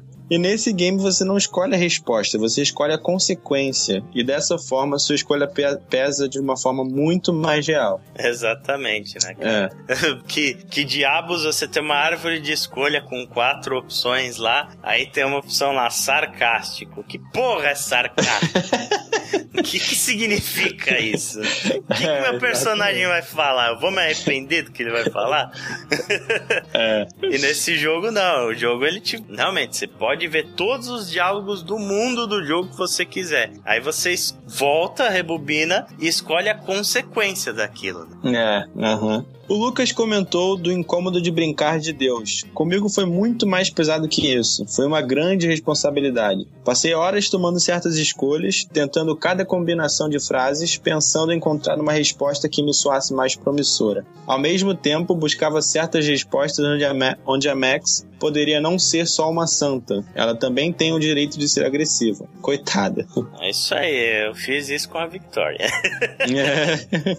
e aí ele falou mais um pouco na sessão de spoilers. Vamos lá. Uma coisa que me incomodou um pouco foram as voltas no tempo onde não afetaram o futuro. Imagina o dia seguinte da Chloe ao ver que o pai morreu logo depois que a Max falou pra ela: Te amo, sempre estarei aqui, você tem que ser forte. Efeito borboleta totalmente ignorado. No último episódio, realmente senti que as escolhas que tomei foram totalmente abandonadas, a não ser por alguns detalhes quase cosméticos. Tudo que fiz tanto fez como tanto faz. Principalmente porque no fim, ou deixo tudo ir pros aires, ou volto no tempo e isso nunca aconteceu. É, realmente. Tiveram algumas escolhas que eu achei que teriam consequências mais pesadas. Acabaram sendo vagas, né? É, por exemplo, a história da Victoria mesmo, de você durante a festa avisar pra ela que ela é a próxima vítima do Jefferson ou não, ela acreditar em você ou não, eu achei que aquilo ia ter um peso grande, sabe, no quinto episódio, e é totalmente ignorado, assim. Ainda mais a essa altura, né? Que você já viu tudo que pode acontecer. Exato, e realmente a maioria das escolhas que você fez até ali, no final não impacta em nada. O final ele é a pílula vermelha ou a pílula azul, né, cara? Você tem que escolher um lado ou tem que escolher É, o outro. Polarizado, como diz o próprio nome do episódio. É. Sobre a escolha final, é óbvio que a escolha certa é a morte de Chloe. Eu, Rafael, posso ver isso. Mas, francamente, olhe toda a história que aconteceu e, a motivação de tudo. Max jamais seria capaz de tomar essa decisão. Isso me colocou num lugar muito interessante. Quem vai fazer essa escolha? Eu ou ela? PS, eu super achando que era uma amizade e só, e achando muito bacana isso, mas acabei de ver que existe a possibilidade de elas se beijarem no final. Sim, exatamente. É, e é interessantíssimo esse último comentário dele, falando que quem é que faz a escolha no final? É a Max ou é o jogador, né? É, Sou eu. verdade. Porque é, é muito do que ele falou. Pra- é, é, se você olhar friamente, a escolha é realmente muito clara, é muito limpa. Você tem que deixar a Chloe morrer. Não Hum. tem outra solução. Uhum. Mas conforme você vê o peso da, emocional né, da, da Max e até o peso que o jogo passa em você, você acaba ficando indeciso né, no que fazer. É, eu acho interessante os dois lados, né? A, a escolha, eu acho que ela depende, se você olhar pelo lado da Max, depende da maturidade que você acha que a personagem adquiriu, né? Porque deixar a Chloe morrer é certamente a escolha mais difícil e a escolha mais madura que ela poderia fazer. É, pois é. E durante o jogo a Max ela amadurece muito, né? Ela começa sendo uma menininha muito bobinha e durante o jogo ela vai tomando atitudes muito engrandecedoras, né, cara? Uhum, pois é. Então eu não acho dissonante não esse final. Eu acho ele extremamente coerente. Eu acho os dois finais na realidade extremamente válidos. Eu só acho que o outro final, que é o final de Sacrificais Arcadia Bay, ele deveria ser melhor trabalhado do que ele é,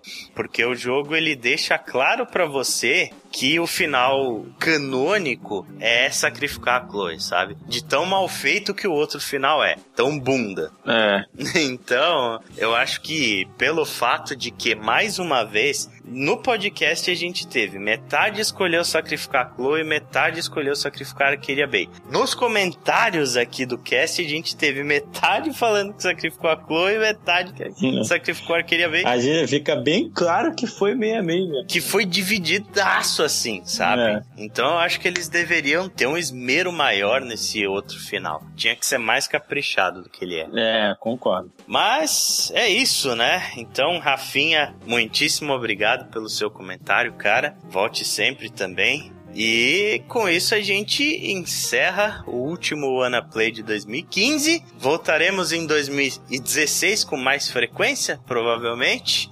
Com certeza. Né? Que, que o ano seja bom conosco e a gente consiga lançar mais podcasts e lançar mais coisas e crescer. E, e é isso, né? É, isso aí. É isso aí. Então, um ótimo Natal, um feliz ano novo para todo mundo. Nos vemos no ano que vem. Um abraço para todo todo mundo e até a próxima. Valeu!